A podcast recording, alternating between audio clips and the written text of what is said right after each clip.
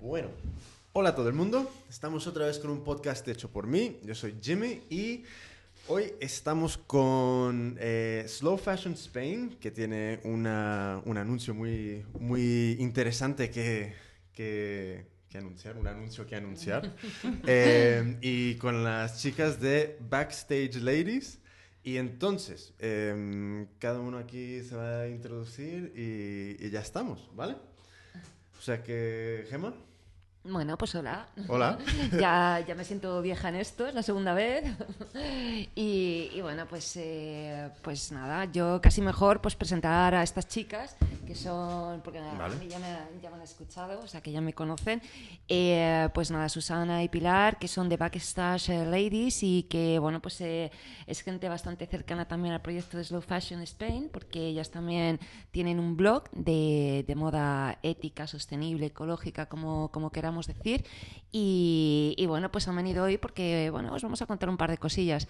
Así es que, pues nada, os las presento. Susana, Hola. ¿qué tal? Hola a todos. Eh, bueno, yo soy la mitad de Backstage Ladies y, y la verdad es que estamos muy contentas y agradecidas de estrenarnos en esto de los, po- de los post- podcasts. Podcast. Para mí es la primera vez, la verdad es que estoy alucinada. Y nada, y bueno, para comentar un poco todo el tema de la jornada que ha preparado Gema, que ya la, la vamos conociendo bastante bien. Y, y- y, bueno, pues eh, todo, tenemos un, un blog acerca de, de temas de moda sostenible. También estábamos comentando aquí eh, antes de empezar de, de todos los temas de emprendedurismo en este sentido y, y para ver qué, qué cosas van saliendo. Hola, soy Pilar, la otra mitad de Backstage Ladies y, y bueno, nada más. eh, si queréis empezamos ya hablando de la jornada porque lo que os ha contado Susana es lo que es. Es lo que es, bueno, pues estupendo. Yo os contaría también, pues eso, que, que estas dos chicas que hacen una labor de investigación muy interesante, que están ahí muy comprometidas, intentando entre todos, pues eh, averiguar, ¿no? Lo que, lo que se puede mejorar, sobre todo que esa es la parte que a mí me gusta más de slow fashion, ¿no? Que no, que no nos quedamos eh, solo en lo que está mal, sino que en cada reto, pues intentamos eh, descubrir cómo innovar y cómo se pueden mejorar las cosas, ¿no? Dar soluciones. Exacto, exacto, que no es fácil, pero bueno, yo estoy súper ilusionada. De hecho, estos días me está pasando, no sé. Llamaba hace un rato una amiga y se lo estaba contando porque, eh, bueno, creo que cuando empiezas un proyecto de estas características, tú también vas creciendo con el proyecto. Y me está pasando que de la teoría cada vez más necesitas eh, pasar a otro estado, ¿no? Y, y pasó un poco el otro día con lo que estuvimos hablando con Jimmy, ¿te acuerdas en el networking, ¿no? Que tú me comentaste también una cosa que vas a preparar en octubre, que no digo nada por si acaso no quiero avanzar. Que vamos. que, Que vamos, vamos, que yo me no- incluí, yo no- me... no, eh, no- no- bueno, ya igualmente hablamos también de ello luego. ¿Sí? Sí, tampoco. Bueno, pues igual hablamos de ello, Sí, que- luego, que luego veas. podemos No hablar tengáis de ello. secretos. Nada, sí, nada, sí. nada, todo aquí en abierto. Sí. Es que fue muy, muy curioso, porque fue quizás un poco como algo que yo estaba esperando, ¿no? Y que de pronto Jimmy me dijo, voy a hacer esto. Y yo dije, yo quiero, yo quiero. Es que además fue así. Y, eh, bueno, pues tiene un poco que ver con temas de creatividad, innovación, eh, sostenibilidad. hablamos de ese rollo luego. textil. Vamos a hablar de lo Luego, tuyo. bueno, que, pues venga. que si así quien, quien no se quiera quedar hasta el final del podcast ya Se lo pierde. Se, entera- se entera Se lo va a de perder. Técnicas de marketing en internet. Sí, sí. Bueno, muy bien, pues nada, entonces empezamos a contaros la jornada del día 14 de Cuenta, abril. cuenta. A apuntaros bien la fecha, que va a ser en el Museo del Traje. Y bueno, pues va a ser todo una pedazo de jornada. Yo estoy, bueno, feliz de verdad de haberlo conseguido porque no ha sido fácil. O sea, el. ¿Una jornada de qué? Ah. Bueno, Bueno, ha sido, una jornada, ha sido una jornada de moda sostenible. Y eh, va a ser una jornada, perdón, de, de moda sostenible. Y bueno, vamos a tener un montón de ponentes. Va a ser una jornada de todo el día, de 10 a 2 y de 4 a 8. Y, y bueno, pues vamos a ir viendo un poco pues todos los diferentes aspectos ¿no? que, que están relacionados con este tema, desde los aspectos más técnicos, eh, va a venir eh, a gente de innovación, va a venir eh, en la, bueno, un centro que yo estoy súper contenta porque son los últimos que me han dicho que venían, que se llaman CITA, ¿no? que es un centro de investigación textil. Ah, ¿ya te lo han en confirmado? Sí, sí, Vale, sí, guay. sí. En Andalucía eh, va a venir el responsable ex responsable ahora mismo, pero que volverá, de transgénicos de Greenpeace, eh, María Almazán de Fabrics for Freedom, eh, Cibran también de Fabrics for Freedom, eh, quizás Sibila, que no lo tenemos ahí claro, pero bueno, vamos a ver. Eh, y bueno, pues mucha más gente, ¿no? Elena García, que viene de Londres para presentarnos su proyecto Ecolux, bueno, uno de sus proyectos, porque tiene su, su marca, y luego es la fundadora de Ecolux, que es un agrupamiento, vamos a decirlo así, de muchos diseñadores que tienen, que ha sido un boom además, ha sido un boom para, para ellos, ¿no? Eh, ese tema de la moda sostenible. O sea, muchísima gente de, de muchos sitios diferentes y todos con ese objetivo común, ¿no? De, de empezar a hacer una moda más limpia. Y bueno, pues yo imaginaros, o sea, feliz, estoy feliz. ¿Cómo Nosotras empezó más. esto? ¿Verdad? Que ¿Cómo- cómo-. ¿cuándo, cuándo empezó la idea de voy a montar esto? Pues yo qué sé, yo es que creo que siempre tengo como la idea de, desde el principio en Slow Fashion, de hacer hablar a la gente, de reunirla y hacerla hablar, ¿no? Y contar, y contar historias. Las cosas se tienen que, que contar. Y honestamente lo del Museo del Traje fue hablando contigo, o sea, pensar en este sitio, Hmm. porque tú, tú me hablaste de, de temas del Museo del Traje y dije, joder, es que es el sitio ideal para hacer una jornada de estas. Entonces... Hola, Belén. No, hola Belén. bueno, pues no, no, no ha sido fácil porque ha habido ahí un montón de, de negociaciones que ir haciendo, pero yo creo que, que conseguirlo ha sido como jo, un objetivo muy, no sé, muy estimulante. Sobre todo, yo creo que el museo también se da cuenta de que este es un tema que, que está pitando y que, que ya era el momento de hacerlo. Entonces no, no podían pasar de lado, yo creo, ¿no? Y estaban viendo, pues eso, que en el Brandery estuvimos, ¿no? Que, que ya allí estuvimos hablando de moda sostenible. ¿Vosotras también? Sí, Sí, ellos estuvieron. eh, de oyentes. Vale. Sí, Claro. In- in- eh, fue una experiencia buenísima. Incluso llevamos a dos amigas que no sabían de qué iba el rollo y volvieron. Encantadas. Yo ya vamos, es que la moda sostenible es lo mejor, es que tal. Bueno, volvieron Qué encantadas. bien, fue, un, fue un evento que caló mucho en las personas que, que asistimos. Es Sí. que es importante hablar de ello, porque es lo que, un poco lo que estaba diciendo, ¿no? Que, que son cosas como que parece que pasan escondidas, ¿no? Mira, yo... eh, hay, hay una cosa que eh, yo quiero que todo el mundo haga, que es como si realmente tienes una pasión detrás de algo, habla de ello. Claro. ¿Sabes? Porque si dejas que la comunicación esté en manos de quien... mm, ¿cómo ¿Mueve lo los hilos? ¿Cómo, lo digo? De- ¿De quién mueve los hilos? Sí, sí, y o de, menos. y- y de gilipollas, por decirlo también. Entonces, eh, ¿qué pasa? Que al final eh, siempre estamos quejándonos. Sí, Siempre sí, estamos sí. como, no tiene ni puta idea de lo que habla, no se va a ver tal y cual y el otro. Es que pasa que, joder, ¿sabes? ahora tenemos las posibilidades de comunicar nosotros. Efectivamente, Y- sí, sí. Pero, y es lo que, lo que has hecho tú, ¿sabes? Tú Sí. has montado ahí un, toda una jornada que, joder, exige mucho esfuerzo. Es, es mucho esfuerzo coordinar. eh, Tanta gente. Un montón ¿cuántos, de ponentes, gente. ¿Cuántos ponentes hay? Ojo, pues eh, tendría que ponerme a hacer la cuenta, pero, Pero un montón, yo qué sé. Hay, creo que había siete u ocho... Más, eh, más. No, no, no. Ah. siete Por u cada ocho mesa hay como cuatro o cinco cosas así. personas. Siete, ocho- Eh, no, hay como tres, o sea, dos, tres, dependiendo, hay una mesa que hay un poquito menos, pero vamos, eh, dos, tres por mesa. eh, mm, lo- esperad, unos hago 20 y algo, algo así a lo mejor. Un poquito menos, no llega a 20, pero unos 15, yo Mira, creo que yo por lo ahí sí. y ahora- y ahora os lo digo. tienes ahí impreso, no me lo he traído a- yo. Sí, lo voy a mirar. Y, ahora y claro. Lo, lo guay es que tú puedes organizar qué, qué te parece interesante. Sí. ¿Sabes? Y Y- crear sí, tus sí. propios foros de, Claro. Sí, de sí, sí. visibilidad. Claro. Que ya no dependes de, de los foros ya establecidos antes. Ahora, gracias a Dios, puedes establecer tus propios eh, medios para Mm. comunicar.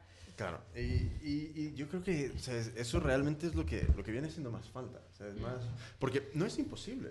pues no es No. imposible hacer la... Se ha hecho, se ha hecho, o sea que no, que no. Sí, o sea no es que- imposible. No. Y luego también empezar, o sea, eh, tener una, una apertura. Quiero Sí. decir, Eh, me, me hacía mucha gracia porque hablaba con Cibran de Fabrics for Freedom. Me decía, jo, cuando me leí el programa me di cuenta de que no conocía a todo el mundo. Y es una persona que lleva tiempo en este, en este medio. Entonces era muy curioso porque lo que me ha, lo que me ha hecho ilusión también ¿no? es que siento como que están lo- la- eh, las ventanas abiertas a otras iniciativas eh, que no como que había un grupo que interaccionaba mucho en este en este aspecto pero pues eh, no estaba tan abierto a otras iniciativas nuevas y que hay que dar cara no vas a estar tú Jimmy van a estar Back- Backstage Ladies y va a venir gente de Barcelona que tiene otros proyectos súper interesantes viene Elena García de Londres viene Titi Tasberg de Santander o sea de muchos sitios diferentes y se van a interconectar ¿Y qué, es, qué fue un poco la idea de, de- de cómo estructurar el- el- la jornada? ¿Sabes? ¿Qué, qué, qué fueron un poco los, los, eh, no sé, lo- lo- los temas principales que querías tocar y, y por qué? Pues mira, los temas principales, o sea, yo quería hacer como si dijéramos un poco una visión. Yo tengo siempre, te lo pueden decir ellas porque me vinieron al curso y lo saben, siempre estoy hablando de la visión sistémica, ¿no? Y es un poco eh, ver, em, ver en global, no ver solamente un aspecto, ¿vale? Entonces, lo que me interesaba era que, que se vieran diferentes aspectos, pues desde los aspectos más técnicos, que tienen que ver pues, con químicos, con pesticidas, con tintes, con innovación, que esos son los aspectos más técnicos, a temas de internacionalización. No nos quedemos siempre aquí, por Dios, este, este tipo de tendencia lleva años fuera. Abrámonos, aprendamos de lo que están haciendo los demás y no cometamos los mismos errores. Sí, mira, con, con- eso que dices, con, con la comunidad que, que sí que ha hecho por mí y tal, que en general son todos artesanos que están vendiendo en Etsy o en alguna de estas páginas web de, de todo hecho a mano, eh, en general todo el mundo dice que la mayor parte de sus ventas todo está viniendo desde, desde Fuera. fuera. Fuera, sí, Estados sí, Unidos sí, sí, sí. principalmente. Claro. O sea, ¿qué pasa? Que es como, pues, ahí le has dado el clavo, porque tienes que vender fuera. O sea, es- yo- Está claro. y no sé, o sea, yo no sé realmente qué es lo que pasa. Yo creo que son en parte, ¿sabes? Problemillas generacionales aquí, pero eh, es, yo, yo lo que estoy viendo es absolutamente necesario empezar a vender fuera. ¿Sabes? Pero totalmente. Estuve con Mercedes Valcárcel, que es la, bueno, la que lleva Fundesarte, que es una fundación que pertenece, si no me confundo, al Ministerio de Industria, porque estuvimos juntas hace ya tiempo y, y no sé si es correcto, pero vamos, sí, creo que es al Ministerio de Industria. Y bueno, es una fundación para apoyar a los artesanos Ujú. En temas de innovación. Y me decía un poco que lo que nos pasa son- es que somos un poco catetos, vamos a decir, que no sabemos valorar. Bien. Sí, bueno, ella lo dijo mucho mejor, ¿eh? esto. Entendemos. en Me entendéis, Nacional ¿no? de Pero España. vamos. Te entendemos. Te entendemos. Era un poco la idea, ¿no? De que nos lo tienen que vender de fuera para que nosotros nos lo creamos, mientras que la artesanía en Totalmente. España tiene un nivel, en no todo el mundo, ¿vale? Obviamente, pero hay gente que tiene unos niveles, sobre todo la artesanía tradicional, que está muy bien hecha, y que tiene unos niveles increíbles y no sabemos valorarla. Es una cuestión cultural muchas veces también. Sí, sí, ocurre, sí, que no tenemos. Hombre, yo también veo eh, que a mí me gustaría ver un diseño mucho más que tenga que ver conmigo. Entonces, en el sentido de... Yo creo que es un diseño que a través de muchísimos años no ha cambiado y ha evolucionado muy, muy poco. Entonces, ¿qué pasa? Veo que también muchas veces hay artesanos de muy alto nivel, pero que su diseño ya no Es comunica. el de siempre. Entonces, ¿qué total. pasa? Sí, que sí, sí. sí, o sea, es- Esto trabajas a mano de la hostia. Sí, pero. Pero claro, No va un poco el diseño. Es el mm, bicool. o sea, del, ¿No? Es el- la parte del bicool que lo hemos Sí, comentado parte veces. Sí, bicool. sí, sí, sí. de si tú haces artesanía, haces moda sostenible, de- tienes unos procesos pues ecológicos o, o como sea, pero tu diseño no llama la atención, no es moderno, no es innovador, No vas a vender nada. no, haces, Nada, no vas a vender nada. nada, pero sobre todo es que no estás contribuyendo en absoluto con, con lo que es eh, impulsar la imagen sí. de la moda sostenible, porque si todo el mundo se queda con la, la imagen de, sí, bueno, es artesano, pero es que quién se pone eso, Mira, el- el- claro, eso, eso es, es que eso es un foco... Es que es mm, muy jodido, o sea, es in- jodido, sí. intentar enseñar a que valoren lo que haces. Lo único que puedes hacer es intentar crear algo que ellos quieren. O sea, Ya. no, no puedes eh, llevar a la gente a, a tu terreno a tener, a entender 100%, sino que, por ejemplo, en, en moda sostenible, ¿sabes? Eh, si quieres vender moda sostenible, vende algo que yo quiera comprar. Pero Claro, es que no vendas efectivamente. algo que tú crees. Solo porque esté bien hecho. Claro, La claro. gente no, va a ir no. porque le está gusta. Y claro. luego, si es bueno, pues Mejor, mejor que claro. mejor. Pero Claro. la gente Siempre primero. tienes que, que cambiar es la que la entrará gente por por el los diseño, no ojos. porque sea bueno, ni no porque Sí, esté bien ¿sabes? hecho. Es Es, eso como- es así. La moda es moda. La moda es moda y es que y es- el que no se haya subido ese carro, que lo deje, o sea, Mira, que ni el- lo el- intente. El Efectivamente. otro día estaba hablando con, con un chico y estábamos teniendo el típico, o sea, el tipo de discusión esta de, de, de, nerds de Apple contra todo. Entonces, él me decía, no, no, es que, ¿sabes? Me, me, me pillé un Mac y es que no hay, cos- hay cosas que no puedo hacer. Y dice, y al final Mac es, ¿sabes? Al fondo un, un Unix o quién sabe qué leches. Y digo, sí, muy bien, pero ¿sabes? Eh, esto viene en un envoltorio, ¿sabes? De una pieza de aluminio que lo ha diseñado. Un, un amo del universo y lo tuyo viene en una carcasa de plástico que nadie la quiere ver. Entonces, ¿qué pasa? Que es como, esto llama la atención y lo otro no lo está. Aunque por dentro sea lo mismo, es el diseño que le va a añadir Es un valor ahí Claro, que en, to- es... en todos los valores, o sea, en todos los ámbitos pasa un poco igual. Pero el de la moda es que es fundamental. Claro. Es que es una expresión, o sea, el diseño expresa una contem- contemporaneidad, no sé si lo digo bien, pero vamos, es un eh, es súper necesario porque, de hecho, eh, yo Mercedes Valcárcel la conocí en una conferencia del IED y justamente hablaban de eso, de las, los distintos quién es? ¿Perdona? ¿Ella quién es? La, la que te decía de Fundesarte. Ah, vale, vale. Sí, sí, es esta mujer, ¿no? Entonces, eh, hablaba de los distintos papeles que dentro de la creatividad o de la creación de un producto que ejerce cada uno.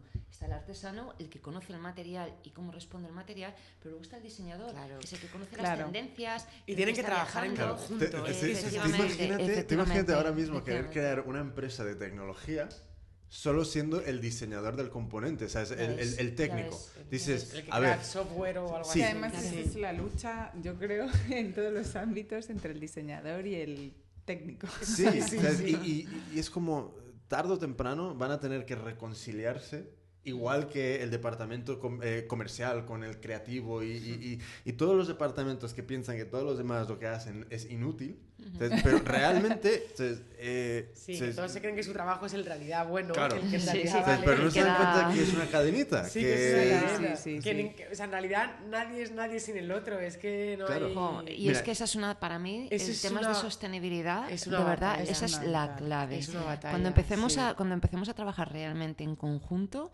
creo que es cuando se realmente llegaremos a conseguir objetivos.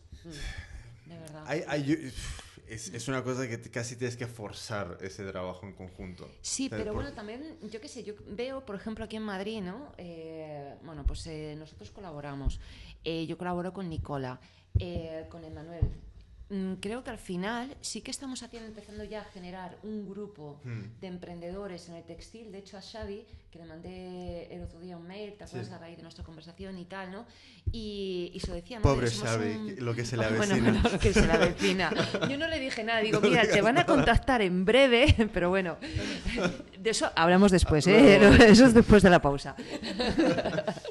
Bueno, pues eh, se lo decía, ¿no? Que yo realmente estaba súper feliz porque veo que hay un grupito ya de esta gente que ya te- hemos superado ese nivel, ¿no? De, del, mm, yo por mí, para mí y conmigo, ¿no? Y, y que estamos haciendo cosas y yo veo que se enriquecen los trabajos. Sí, es que al, al- o sea, al final hay, su- hay más que suficiente, hay de sobra para, Para todos. todos, sí. Entonces, Sí. ¿qué pasa? Que esta mentalidad de que no hay suficiente ya tiene que parar. ¿sabes? Sí, Eh, sí, sí, hay suficientes clientes para comprar de todos y para que todos podamos vivir de, de lo que nos gusta. Pero claro, ¿sabes? Eh, hay veces que tú mm, solo no vas a hacer un trabajo lo suficientemente bueno para vender.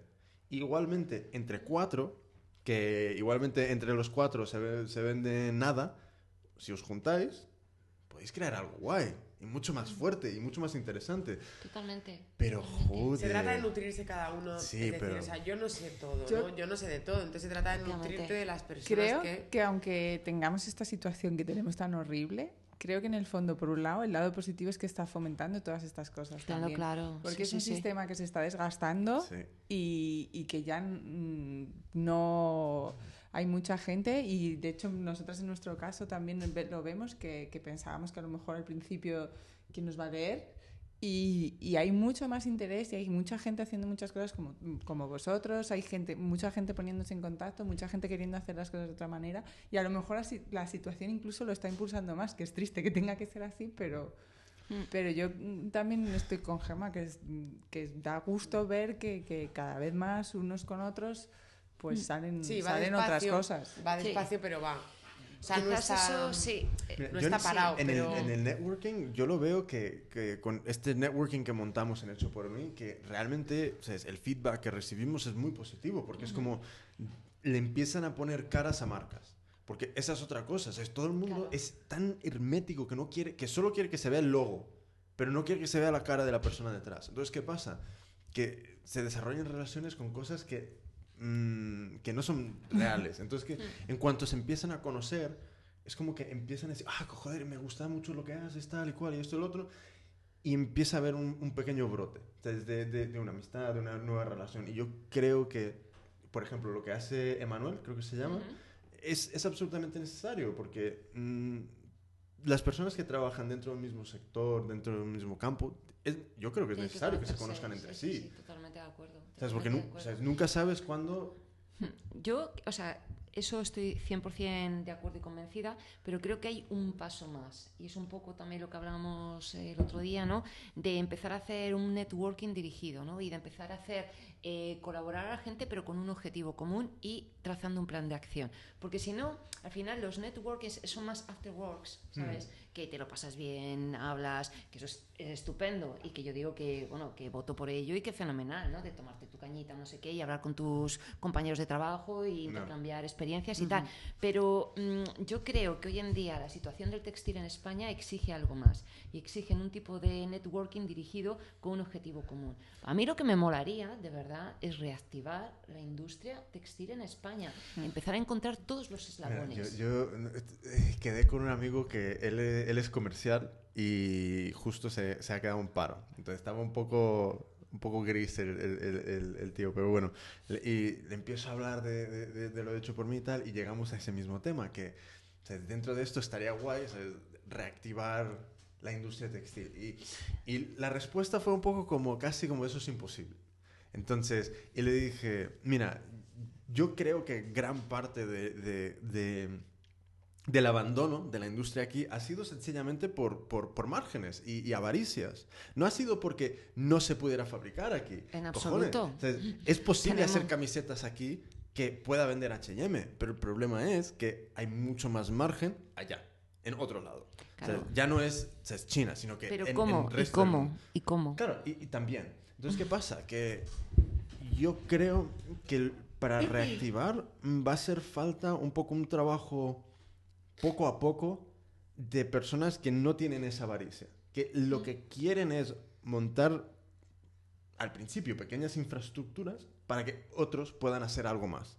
Porque si se empieza ya desde el punto de vista de quiero margen, margen, margen, margen, eso es todo por lucro y por lucro y, y tal, ¿sabes? directamente vamos a fabricar en China otra vez. Pero bueno, incluso Eso pasa en todos cosa, los en, sectores en Vico se comentó que, que también mucho por la situación actual que se está viviendo en países como China, ahora los eh, China no es tan barato y China no es tal como era, ahora es Camboya, es Laos, es Vietnam, etcétera.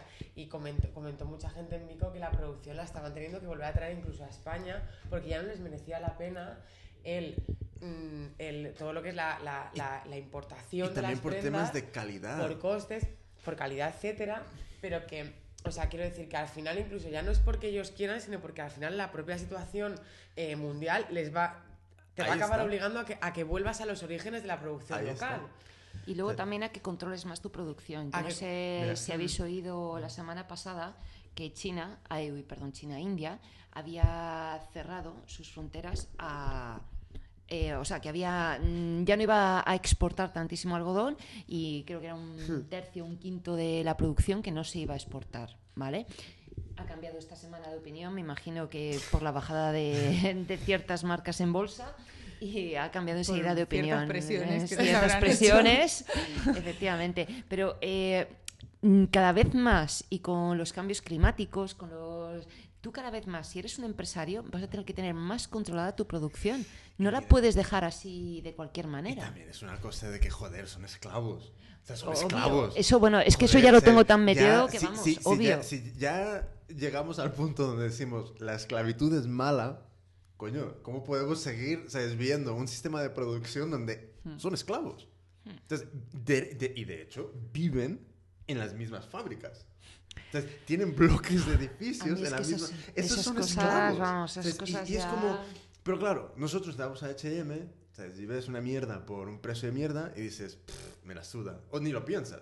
Entonces, Y que no lo sabes, y que no lo de que sabes. tú antes te comprabas dos camisetas y ahora te compras 25 Ya. todos los años. Sí. O sea, porque ese es el sistema también que promueven y ese es el que también hay que cambiar. Y porque no hay esa conciencia, o sea, no hay realmente esa reflexión que significan De- esas 25 claro. camisetas. Porque si tú empiezas porque a han entender... salido, cómo han salido y de luego después dónde van a parar también. Y- pero también, ¿sabes? Totalmente. Yo, yo- yo también veo que el- Totalmente. el- un poco el mensaje tiene que cambiar también. En el sentido de, Yo creo que es imposible, ¿sabes? Venderle a la gente el, el- mensaje de, ah, China, son esclavos, no compres ahí, porque no registra, ¿sabes? No No registra. registra. Es que En- es en- muy- el mensaje que mandes es lo más importante de todo. Es decir, o sea, yo lo he intentado personalmente con amigas, estar sentadas delante de ellas y diciéndoles, a ver, esto es lo que pasa, esto es lo que hay que hacer, tal. Ya, tía, pero es que, joder, es que mira qué bonito. Ya, sí, ya sé que es bonito, pero intenta También creo que también es un problema de cuanto más informado estás, más capacidad de, acción Sí. tienes. ¿no? Totalmente de acuerdo. Yo, yo intento, por lo menos, mm, bueno, lo intento, no, lo hago con el blog, pero a nivel personal, que es cuando más feedback recibes en el momento. Ya, pero joder, es que mira esto, mira qué barata me, me ha costado, tal. Es tan importante. Yo creo que el nivel, o sea, lo más importante de nosotros como medio es intentar transmitir el mensaje que queremos transmitir, que es decir, no a, a este tipo de consumo textil tan agresivo al que nos han educado en los, en los últimos 20 años. Pero yo creo que hace falta el... Y aquí está la alternativa. O sea Totalmente de acuerdo, Igual, totalmente de acuerdo. igual de guay que lo pueden hacer allá, está al mismo precio y hecho aquí. Entonces, es, es ese eslabón que falta dentro de la comunicación. Hmm. Entonces, ¿qué pasa? Que es como... Sí, les, ¿sabes? es como, por ejemplo, PETA, por lo de los animales. No comas carne tal, ¿sabes? Van y montan cada, cada pifostio, pero es como... Vale, mira, no vas a hacer que todo el mundo sea vegano. Imposible. Es imposible. ¿Por qué no te preocupas de intentar conseguir eh, una, una carne producida de una forma mucho más ética aquí? Ujú. ¿Sabes? Entonces, Totalmente da esa alternativa. Totalmente. Dar una alternativa. Sí, dar una alternativa. Porque pero claro, eso que dices tú. Nadie Gemma, va a ir que vestido con si- sacos. si- si la- Está claro, claro. claro, si, si la Nadie va a ir alter- vestido con si sacos. la industria textil está muerta, no hay alternativa. Claro, el Está, es y más que muerta, desmantelada. Quiero decir, o sea, la maquinaria. eh, yo hace poco estaba, me fui a ver a los agricultores de Andalucía para hablar con ellos de algodón y todo esto. Y es que realmente su, su producción va a los mercados internacionales. No sabían dónde. Va a los mercados internacionales. Y estuvimos, eh, pues eso, investigando, tal. Mm, Puede ser que, que no, o sea, no he investigado todo, ¿no? Pero ahora mismo es que no hay eh, la fábrica de hilado, la fábrica Teje- tejeduría quizás más, pero fábrica de hilado no hay. Si no tenemos fábrica de hilado, es que seguirán yéndose a los mercados internacionales. Sí, exacto. Ya. Necesitamos, y porque y antes había hilado en España. De hecho, en Burgo de Osma hay una fábrica de hilatura. Lo que pasa es que la mayor parte de las fábricas de hilado están desmanteladas. Todas las llevaron a, a- a China, India, Turquía, etcétera. Mira, Ese es yo, el yo creo que Ese es el eslabón que nos falta. Igualmente es una idea muy ilusa y naif y, lo que sea, pero yo sinceramente creo que, a ver, si, sí, a mí me gustaría pues, vivir bien, pero si no vas buscando ser millonario y, si- y si, lo- y si, el- si la meta es, vamos a, a crear una, una nueva, es que suena todo muy grande, pero una nueva industria, em, Una ¿Qué industria pasaría- alternativa. ¿Qué pasaría? Y, y, y- y- y si es posible, si se monta desde un punto de vista casi sin ánimo de lucro. Que sin ánimo de lucro no significa que no hay ganancias, que no pagas sueldos, que alguien no cobra. Es que Sen- si no estamos... ¿sabes? Sencillamente significa que sin ánimo de lucro es todo lo que genera de ingresos no se reparte a inversores, Vuelve. sino que queda en el proyecto. O sea, que nada de Exacto, Mercedes, claro. nada de, No, no, no. de Torres Picasso, puedes nada tener- de... sí, sí, Nada sí. de fondos de inversión raros. E- efectivamente. No, y, y sobre todo es, no puedes ir y buscar 20 inversores que cada uno dice, vale, yo te voy a dar mil, pero quiero que me devuelvas 10 mil. Claro. O sea, Eso es lo que no se puede hacer. No. Entonces, ¿qué pasaría si se, intentara montar una fábrica de hilatura? Donde...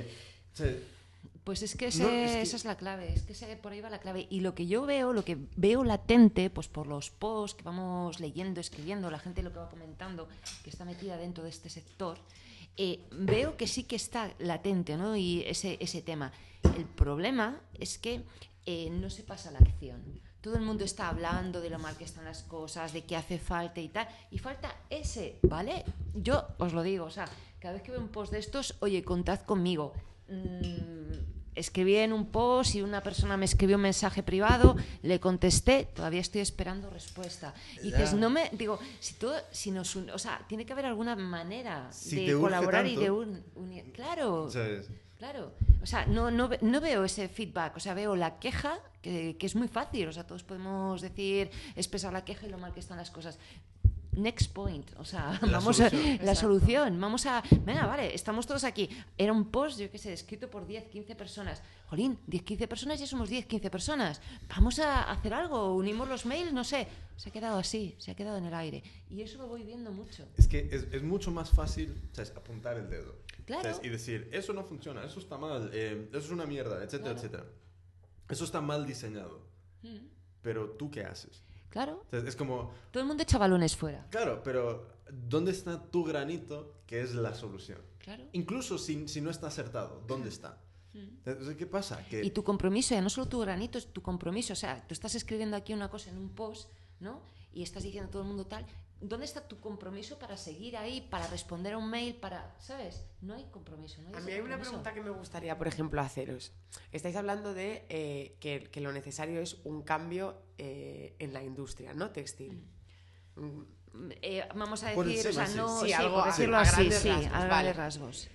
¿Creéis que es posible eh, de- de- que todas estas grandes multinacionales que tienen estos modelos de negocio de fast fashion, etcétera, cambiaran su modelo? ¿quién, O- o- quién o- responde o primero? O, pe- o pensáis, o pensáis, o pensáis que la única manera de cambiar el modelo de la industria textil, por, eh, por ejemplo, en este país, Esto lo- sería destruyéndolas directamente. No, es que esto o ellas estábamos- mismas pueden cambiar. Esto lo estábamos hablando cuando nos tomamos un café el otro día. Sí, sí, sí, Mi sí. opinión es no, es imposible. ¿Por es qué? imposible que cambie. Sí. O sea, ¿crees que su modelo de negocio Imposible. no se sostiene si no es a través de malas condiciones laborales, Sí, sí, uso de productos sí. químicos, etcétera? ¿Crees que no tienen cap o sea, vale, ya lo han conseguido, ya tienen un imperio montado. ¿Crees que no pueden utilizar todo ese imperio para de manera reactiva Por- convertirse en algo bueno? Si fuera nuestro, sí. Pero como no es nuestro y son sus ideales, y aquí está el mayor problema de todo. El mayor problema es, no son empresas, son, eh, si, si cotizan en bolsa, ya no trabajan para el director, Ya. trabajan para los accionistas. Entonces, ¿qué pasa? Que cuando están trabajando para los accionistas, eh, el accionista no quiere tu Sabe pollada nada. de vamos a ayudar a Sí, sí, niños, sí, ni vamos a ayudar sé. a nadie. Quiere dinero. Quieren Claro. que sus acciones que, que- que sí. compraron a 5 en, en, eh, quieren que mañana les, les esté valorada a 300 mil millones, si es posible. Entonces, ¿qué pasa? Que cuando tienes esa presión de responder a accionistas, Sí. entra la presión actual de, de este modelo de funcionar de dame resultados trimestrales. O sea, es un nuevo director en una empresa tiene, demuestra su, su, su valor Su valor. con Mm.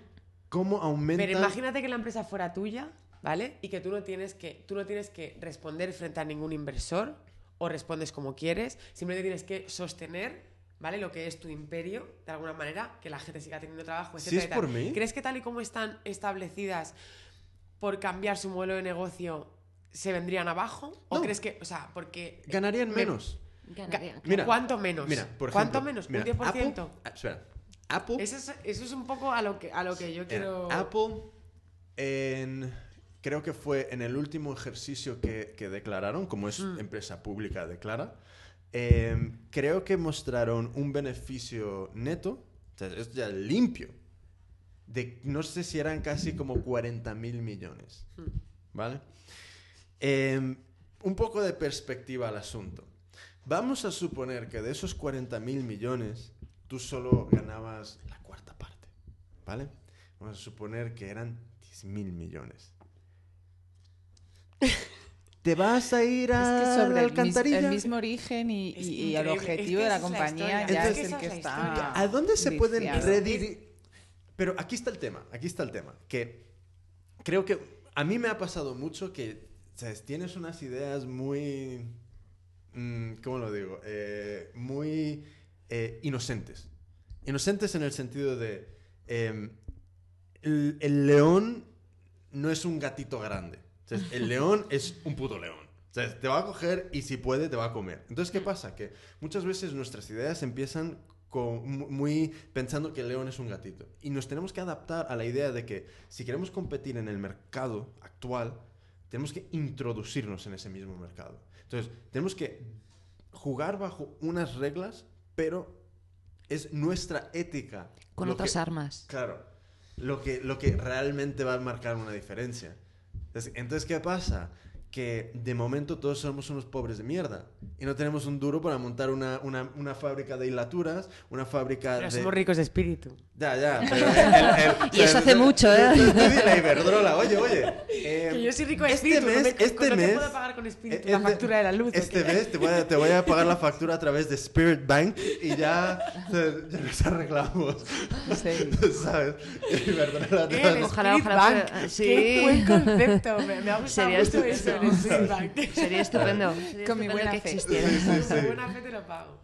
Entonces, ¿podrían? ¿Podrían cambiar las cosas? Por supuesto que sí, ¿sabes? Por supuesto que sí. Pero eh, el modelo de negocio no es No lo el, el más apto para Ya. ello. ¿sabes? No está, no está en, la, en la esencia del No está en la negocio y les da igual, o sea, y entonces si, si se contaminan ríos, mientras no tengo que pagar, no pago.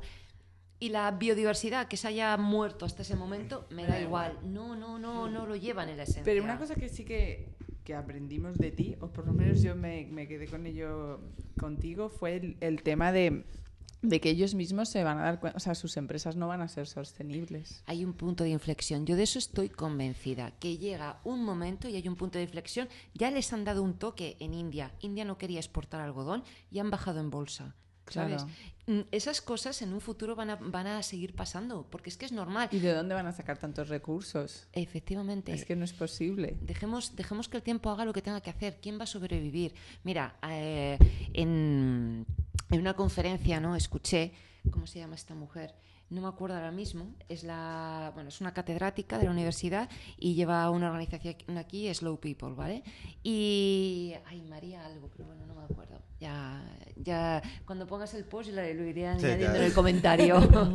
Pero era muy interesante porque esta mujer decía que en la época de los dinosaurios, cuando vinieron los, los meteoritos, los que, los que murieron fueron los dinosaurios. Y todos los que estaban, los pequeños mamíferos y seres vivos que vivían en red, que se apoyaban entre ellos y tal, eran los que sobrevivieron, ¿vale? Y yo estoy convencida Esa de comparativa que... es increíble. Me Claro. encanta. Lo dijiste, Sí, sí. te he oído decirlo ya o Sí, alguna vez, pues, es pero, pero me encanta eso. Porque es que lo creo de verdad y porque no se puede seguir siendo un dinosaurio, ¿vale?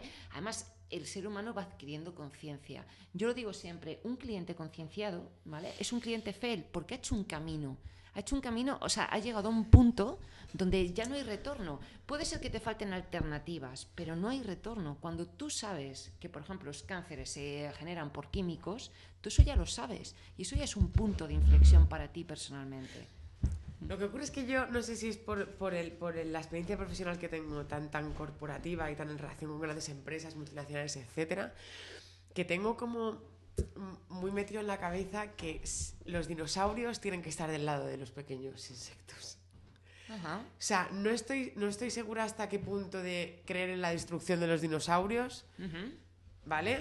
Sino en el cambio de paradigma de los dinosaurios. y que- Ojalá, y que- ojalá. es- esa, es mi, esa es mi, ¿sabes? ¿Sabes cómo- Esa es mi ilusión, ¿Sabes en cómo realidad. podría Revolución de los pequeños. Qué bueno. Sí, La sí. revolución de los pequeños. O sea, creo- creo- Porque en el fondo viven de los pequeños. Pero creo en, sí, Pe- pero creo en, un- en, un- en, un- en una conexión entre ambos mundos. Ojalá, y si eso Que- se da, eh, y porque creo que Vamos. porque creo que creo que es muy poco lo que perderían los dinosaurios en comparación a lo que ganaría el resto. Lo que pasa es que Independientemente de todo el rollo de los accionistas, de tal y. Claro, eh, eh, esa esencia, en- no sé yo. yo creo que el, el- nuestro mayor voto es dónde gastas el dinero. totalmente. Ahí está el tema. totalmente. Bueno, En- no en- nos vayas a contar que tenemos boicot hecho a todos sitios que ya no sé ni qué poner.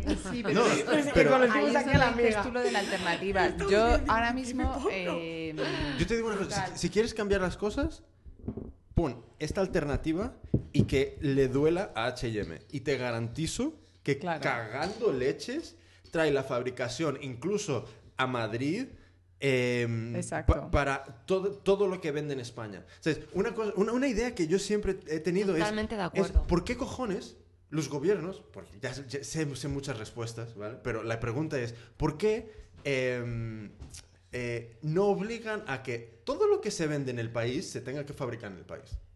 ¿Por qué? ¿Por qué no? O sea, si tú quieres vender coches aquí, fabrícalos aquí. Si quieres vender lápices aquí, sea, lo que fabrícalos con aquí. eso es que si hicieran eso tendrían, o sea, lo- me imagino que eso no será así porque no todos los países tienen capacidad para desarrollar todo tipo de Hombre, no, Claro que no sí. siempre tienen Hay los millones de personas en cada país. Los recursos Los necesarios. recursos sí O sea, los eso sería- que Eso es traer. un Pero, debate. a ver, a Madre ver, mía, a hay que ver, investigar recursos, mucho. Recursos son dinero. O sea, si tú quieres montar fábricas, tienes que invertir en una fábrica. ¿Sabes? Porque gente hay, gente de sobra. Pobres hay en todo el mundo.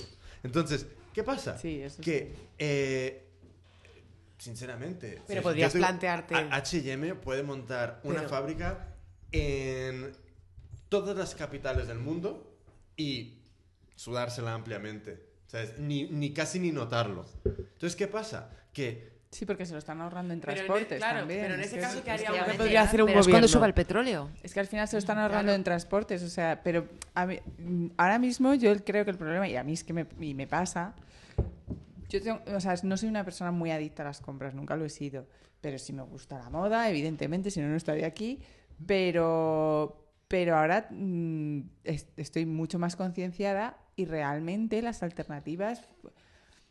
Es que todavía no están eh, hechas. exactamente. Ahí Entonces, Cuesta, y cuesta. Ahí las que estamos, ahí estamos. y Cuesta. las- Y las que, las que tenemos, el coste Es es, bastante más elevado. Y yo te digo, a lo mejor yo en mi Pero, situación ver, me puedo permitir algo, pero no todo el mundo puede. Una pregunta. ¿Qué es el porcentaje?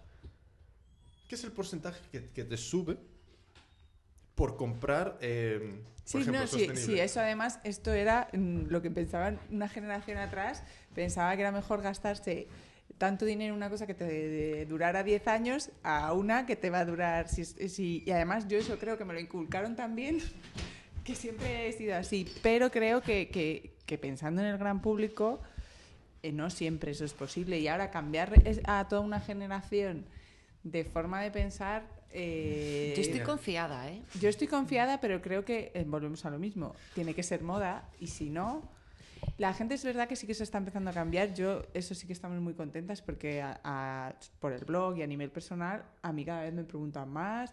Qué la bueno. gente se quiere informar, bueno. eh, la gente sin decir nada de si es sostenible o no sostenible, de dónde viene o no, te dice no voy a volver a comprar esto porque es que se me rompe a los tres días, cosa que ya es un paso ganado, aunque no tenga nada que ver con el...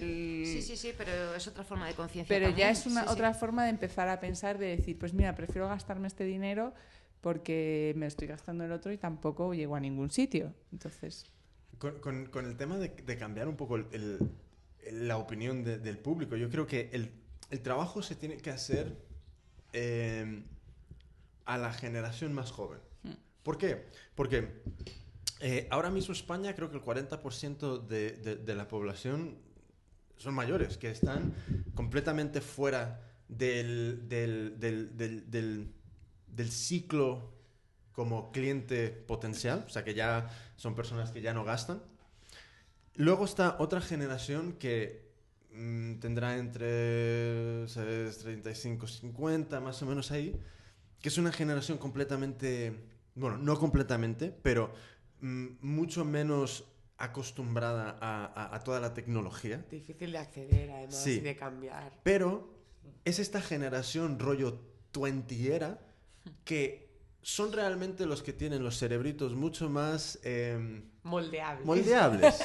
Entonces, ¿qué pasa? Que yo creo que poco a poco tenemos que ir haciendo no solo temas virtuales, sino que literalmente cogerlos por el cuello y arrastrarlos y meterlos en aulas y en espacios para que no solo se les cuente el rollo, sino que hagan y, y creen. Y están haciendo. Sí. Porque, va, yo lo digo, puedo decir, tengo un hijo de 14 años y él me dijo, me enseñó un vídeo de Anonymous, de estos, y que invitaba a el mes de marzo no comprar absolutamente nada. Y mm, bueno, que un chaval de 14 años ya tenga acceso a ese tipo de información y saber que ejerciendo tu poder de no comprar estás fastidiando a alguien, que me parece muy interesante. No, No, no, desde sí. luego, es interesante. Sí, porque se- realmente es el, el concepto de realmente tu dinero es lo que manda. Yo no me acuerdo o sea, de tener contacto con ello hasta, o sea, hasta, hasta, hasta que yo pude empezar a formar mis, mis propias ideas. Entonces, ¿qué pasa? Que cuan- como adolescente es muy interesante, sí, ver que está habiendo una información que está llegando Claro, y eh, que está creando unas ideas mucho, muy, bastante avanzadas a una edad muy, muy temprana. Es que tiene que estar, eh, tienen que estar pasando cosas. A ver, lo que no podemos esperar tampoco es que haya el número de parados que hay, el número, o sea, la falta de esperanza que tienen que tener muchos jóvenes y creernos que se va a quedar todo el mundo así y que va a seguir existiendo un Zara y que va a seguir existiendo perdón, ¿sabes? O sea, que van a seguir existiendo unas empresas. No, no nos lo podemos seguir creyendo. O sea, tiene que pasar cosas. Todo el mundo necesita tener una esperanza de vida y decir, voy a vivir, voy a trabajar, voy a tener mi Pero casa. No. Yo, pero a mí el, el problema que tengo con todo es que hay poca gente que realmente se cree que puede cambiar las cosas. O sea, Es que eso sí que es, Sí, es lo que estabas sí. comentando antes. es- gracias a Dios ahora hay una generación que realmente empieza a creer que, que su acción y opinión empieza Cuenta. a cuenta Sí, como sí, individuo. sí, sí. Y Por lo menos atreven a lo- manifestarla, Sí. que ya es Es bastante. que Y ya la se puede, efectivamente. es que ya se puede contabilizar. unas generaciones eh, un poco de la mía, mm, unos años arriba o unos años abajo, más bien unos años abajo, es- ha, ha habido unos años como medio muertos, en el, en el sentido de no nos movíamos por nada. Y además, de hecho, ahora se, se promueve un poco el apoya cualquier cosa con un clic. Sin compromiso, o sea, Sin todo compromiso superficial. más. Ujú. Y soy la primera que en algún momento he caído, ¿eh? que lo reconozco aquí. Como todos. No, ya, ya, Pero es verdad que luego lo piensas y dices, vamos a ver, si es que eh, es verdad que a lo mejor luego, y ahora yo en otra generación empiezo a ver que eso, que eso cambia y piensan que, que con su acción puede cambiar y eso es lo, lo más alentador. Totalmente. A mí, a mí lo que me que gusta es que Sí, sí, sí. ya no es solo un sistema del, del me gusta. ¿Sabes? Porque me- incluso hay gente que dice que no tiene valor esa economía del me gusta, pero yo creo que sí. Porque como mínimo es un gramito de energía que alguien te ha dado. Y me parece guay. Entonces, ¿qué pasa? Que hay que coger eso y transformarlo en, en un poco más de acción. ¿Sabes? Sí, en, en el es sentido La de... opinión en acción. Sí, Efectivamente, ese es el de- siguiente yo paso. opino esto, pero voy a Porque actuar te- en función porque lo te que digo una opino, cosa. porque todos podemos estar de acuerdo con un montón de cosas y yo le doy a un montón de me gustas, pero si no hago nada, Sí, funciona ese me gusta. Todo el día, me gusta, me gusta, me Me gusta, gusta, me gusta, me gusta, ¿Cómo me me gusta. gusta la vida, me encanta el mundo, me encanta Tendría la que haber otro sí. de, no me gusta. Tendría. No, hombre, siempre en positivo.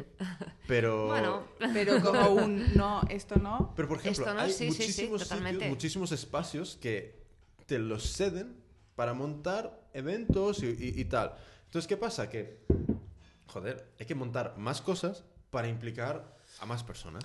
Lo que pasa, perdona, sí, Dime. sí. No, no, sigue, suena- sigue. No, que creo que quizás por eso, no sé, yo estoy tan contenta con esto que decía antes, ¿no? De este, de este grupo, ¿no? Porque pienso que hacen falta, lo queramos o no, hacen falta gente que, que lleve un poquito el cotarro, ¿no?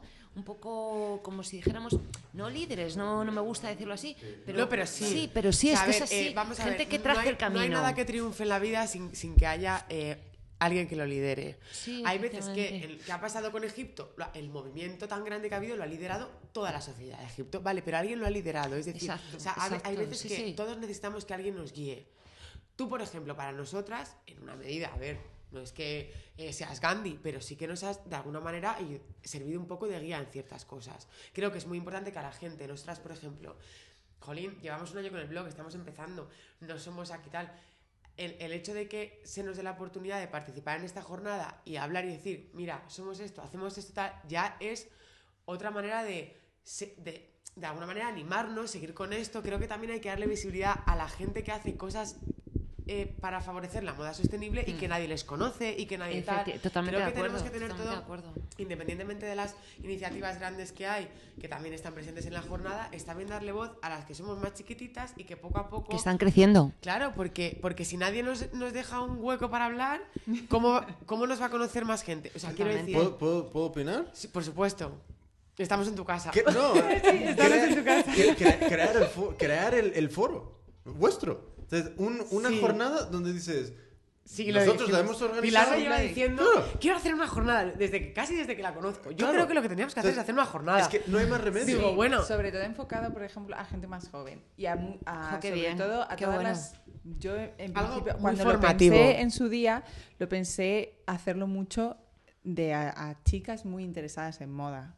Porque estas, o sea, ahora hay una cantidad ingente, ingente de chicas con su blog, chicas súper metidas. Entonces, si esas, o sea, si toda esa gente empieza a saber lo que tiene que saber y además que son es gente muy joven, es gente que, que le encanta todo esto, pero realmente no se queda más allá.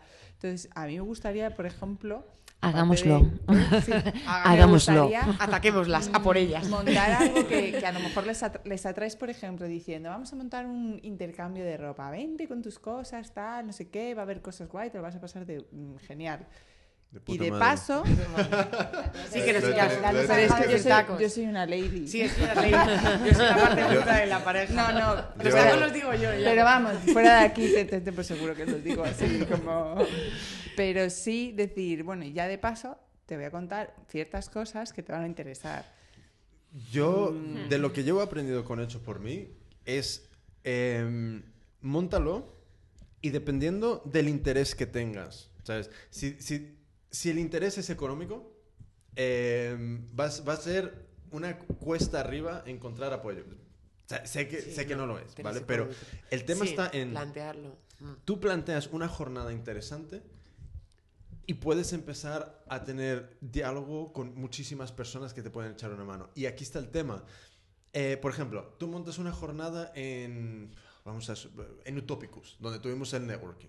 Tú montas una jornada en, en Utopicus. Si Utopicus tuitea de qué va la jornada, ya es una comunidad muy grande que se, que se entera de, que, de, vosotras, de, la jornada. Luego, eh, traéis ponentes o- o otra gente de otros campos y la idea es conseguir esa viralidad a través de incluir a gente no del mismo campo, sino de distintos Que campos. puedan aportar algo al claro, tuyo, porque ¿qué, está- sí. qué- qué pasa? Que muchas veces nos enfocamos a lo mismo, lo mismo, lo mismo. No, porque al y- final acabas teniendo siempre las mismas personas. Claro, en Madrid. y- claro, y- Tienes a cuatro que van siempre y al final acaba Claro, siendo... y- y al Eso final- pasa, Sí. está pasando, por ejemplo, con los de comunicación y marketing, que, que es como yo conozco, por ejemplo, a Gaby. Y ella sí se mueve en otros ámbitos, Igual. pero al final yo siempre voy a muchas jornadas de estas que dices, Siempre están los mismos. Los Dices, mismos. ya os Siempre conozco de igual. jornadas. Os Sí. conozco de Lo- jornadas. Claro, lo que, lo que os estaba diciendo yo de que me, me hizo ilusión de Cibran, que decía eso, que que qué guay porque en el programa lo conocía todo el mundo, y digo, genial, porque es que hay que abrir, o sea, justamente, o sea, somos muchos más haciendo cosas de, mm, con el mismo objetivo. No, y, el que tema abrir. está en ese, en la visibilidad no se consigue comunicándonos siempre a los mismos, sino que estoy de acuerdo. tienes, tiene que haber un esfuerzo bastante grande detrás de la acción para atraer a gente completamente fuera de, de este círculo. Sí, porque al final si no cuentas, eh, como decíamos antes, vienes a hablar de tu libro, pero si les, les vas a contar tu libro a los mismos de siempre, ya se lo saben, no, yo lo sé también, Sí. responsabilidad corporativa se lo decía a Pilar. Al final somos siempre los mismos, en todas las jornadas. Claro, o sea, yo ya he oído lo que tiene que decir este señor, no podría venir otro. o sea, es que es así. No me enriquece, no me cuenta nada No me nuevo. enriquece, claro. Y sobre todo ver, como, como comentábamos otra con Carolina, de qué manera eh, gente que trabaja en otros sectores puede afectar a, a lo, que, a lo que estamos hablando nosotros, ¿sabes? Creo que Porque moda importante. consume todo el mundo. Moda consume todo Exacto. el mundo. Moda consume todo el mundo. No, y, y- Sí. y- y siempre va a Aunque haber, se empeñen en decir que no. no, y siempre va a haber alguien con un interés mm, rel- siempre va a haber alguien que tenga un interés en comunicarse con, la, con el grupo de personas que vosotros podéis reunir. Hmm. Entonces, por ejemplo, con el networking de hecho por mí, ¿sabes? artesanos y emprendedores. O sea, sí, el networking es de artesanos, pero Hmm. los ponentes no tienen nada que ver. O sea, es nada que ver. Y al Entonces, final, por rebotes, se acaban Claro. conociendo unos y otros. Efectivamente. Por ejemplo, en, en el último, con Miguel del Fresno, eh, vi un, un tweet que, que- que Miguel hizo donde, donde eh, eh, ¿sabes? Eh, ponía el, el- el- el handle, el, nombre de, de Twitter de tres o cuatro personas que estuvieron en el evento. ¿Y qué pasa? Que los, no sé si son casi 20.000 seguidores o 15.000, algo así que tiene Miguel, de Han repente visto- no se garantiza nada. Pero Sí, pero si bueno. ya Miguel y la credibilidad que él tiene tuitea esto, Es por algo. incita algo de, de- Sí, de- sí, de- de claro. curiosidad. Entonces, ¿qué pasa? Es mi opinión personal y puedes sonar como sea, pero es, tenemos que conseguir eso. Eso. Entonces, porque si mi compromiso es a, a artesanos, yo lo que no puedo hacer es mm, co- o sea, que mi comunicación siempre sea artesano. No, no, porque es que no voy a salir de los mismos cuatro. Y efectivamente, y además lo que estábamos hablando antes de la interacción de los diferentes grupos. Por supuesto. Es la única manera de enriquecerse y de llegar a... El que sabe de artesanía, sabe de artesanía. El que sabe de finanzas, de finanzas. El que sabe de, De- diseño, de- de diseño. De- volviendo a la, a- a la jornada. ¿De qué va? Que nos hemos ido un poco... ¿De qué, de qué- Estaba claro, estaba claro. ¿De qué, de qué va la primera? ¿Alguien tiene la, la lista? La lista de... Sí, lo, lo tenías ahí, Susana. Es ¿Por que qué no hablamos un poquillo de cada, de cada una? Vale, perfecto. Porque así también podemos... Una vez Sí. pusieras aquí que... Mira, Esta es- la primera es tuya.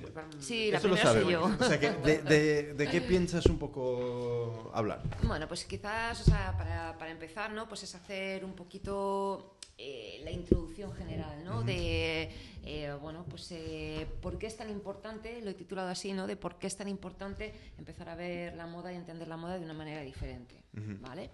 Esa es la primera, la primera parte. Luego estarán los Entonces, primeros... una cosa, ¿por qué es tan importante? Porque, chico, como sigamos así, vamos a ir muy, muy mal. Entonces, a todos los niveles, medioambiental, social, porque realmente no, no somos conscientes. Yo veía ayer, ayer puse un post ¿no? en, eh, la página de, de fans de, de Slow Fashion Spain, eh, bueno, pues porque una marca ha lanzado, eh, empezamos con la guerra de precios, ¿no? Como están cayendo las ventas en textil y tal, ¿no? Y una marca lanzaba camisetas a 1,99. Y es que, ¿Cómo? sí, sí, sí, sí, sí, sí, sí, sí, o sea, ya ni 5, 1,99. 1,99. Sí, sí, sí, sí. Y, y- y, bueno, eh, te empiezan a entrar como diciendo, o sea, es que es lo- tú que ya entiendes un poquito lo que eso significa. A ver, a ver, a ver, un poco más de esta camiseta. Eh, ¿Lisa o con un printing de algo? Mm, era una básica, o sea que me imagino que será lisa, ¿vale? Ay, Dios mío. Sí, sí, sí, sí, pero que ya no son los 5 euros, ¿no? Que decíamos antes de una camiseta 5 euros, mm, tipo grandes cadenas y Sí, tal, sí. ¿no? Que, que nos están pagando costes y tal. Si no se está pagando con 5 euros, ¿qué? Iba a decir una palabrota, se está pagando con 1,99. El- el- ¿sabes, ¿Sabes qué es la movida? La movida es la idea del... eh, a ver, eh, creo que la traducción sería el- un, un producto de estos líder en, en, en pérdidas, a loss leader. Entonces, ¿qué pasa? Que, claro, anuncian 1,99, atraen a un mogollón de gente y están esperando que, o sea, de ese 1,99 que les ha traído, compren otras mierdas.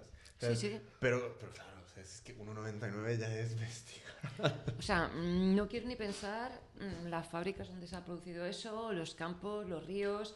No quiero ni pensarlo. O sea, A, a ver, ¿lo, lo digo o no lo digo? Eh, bueno, me la sudo. Yo estaba currando una empresa. No, no, la empresa no lo voy a decir.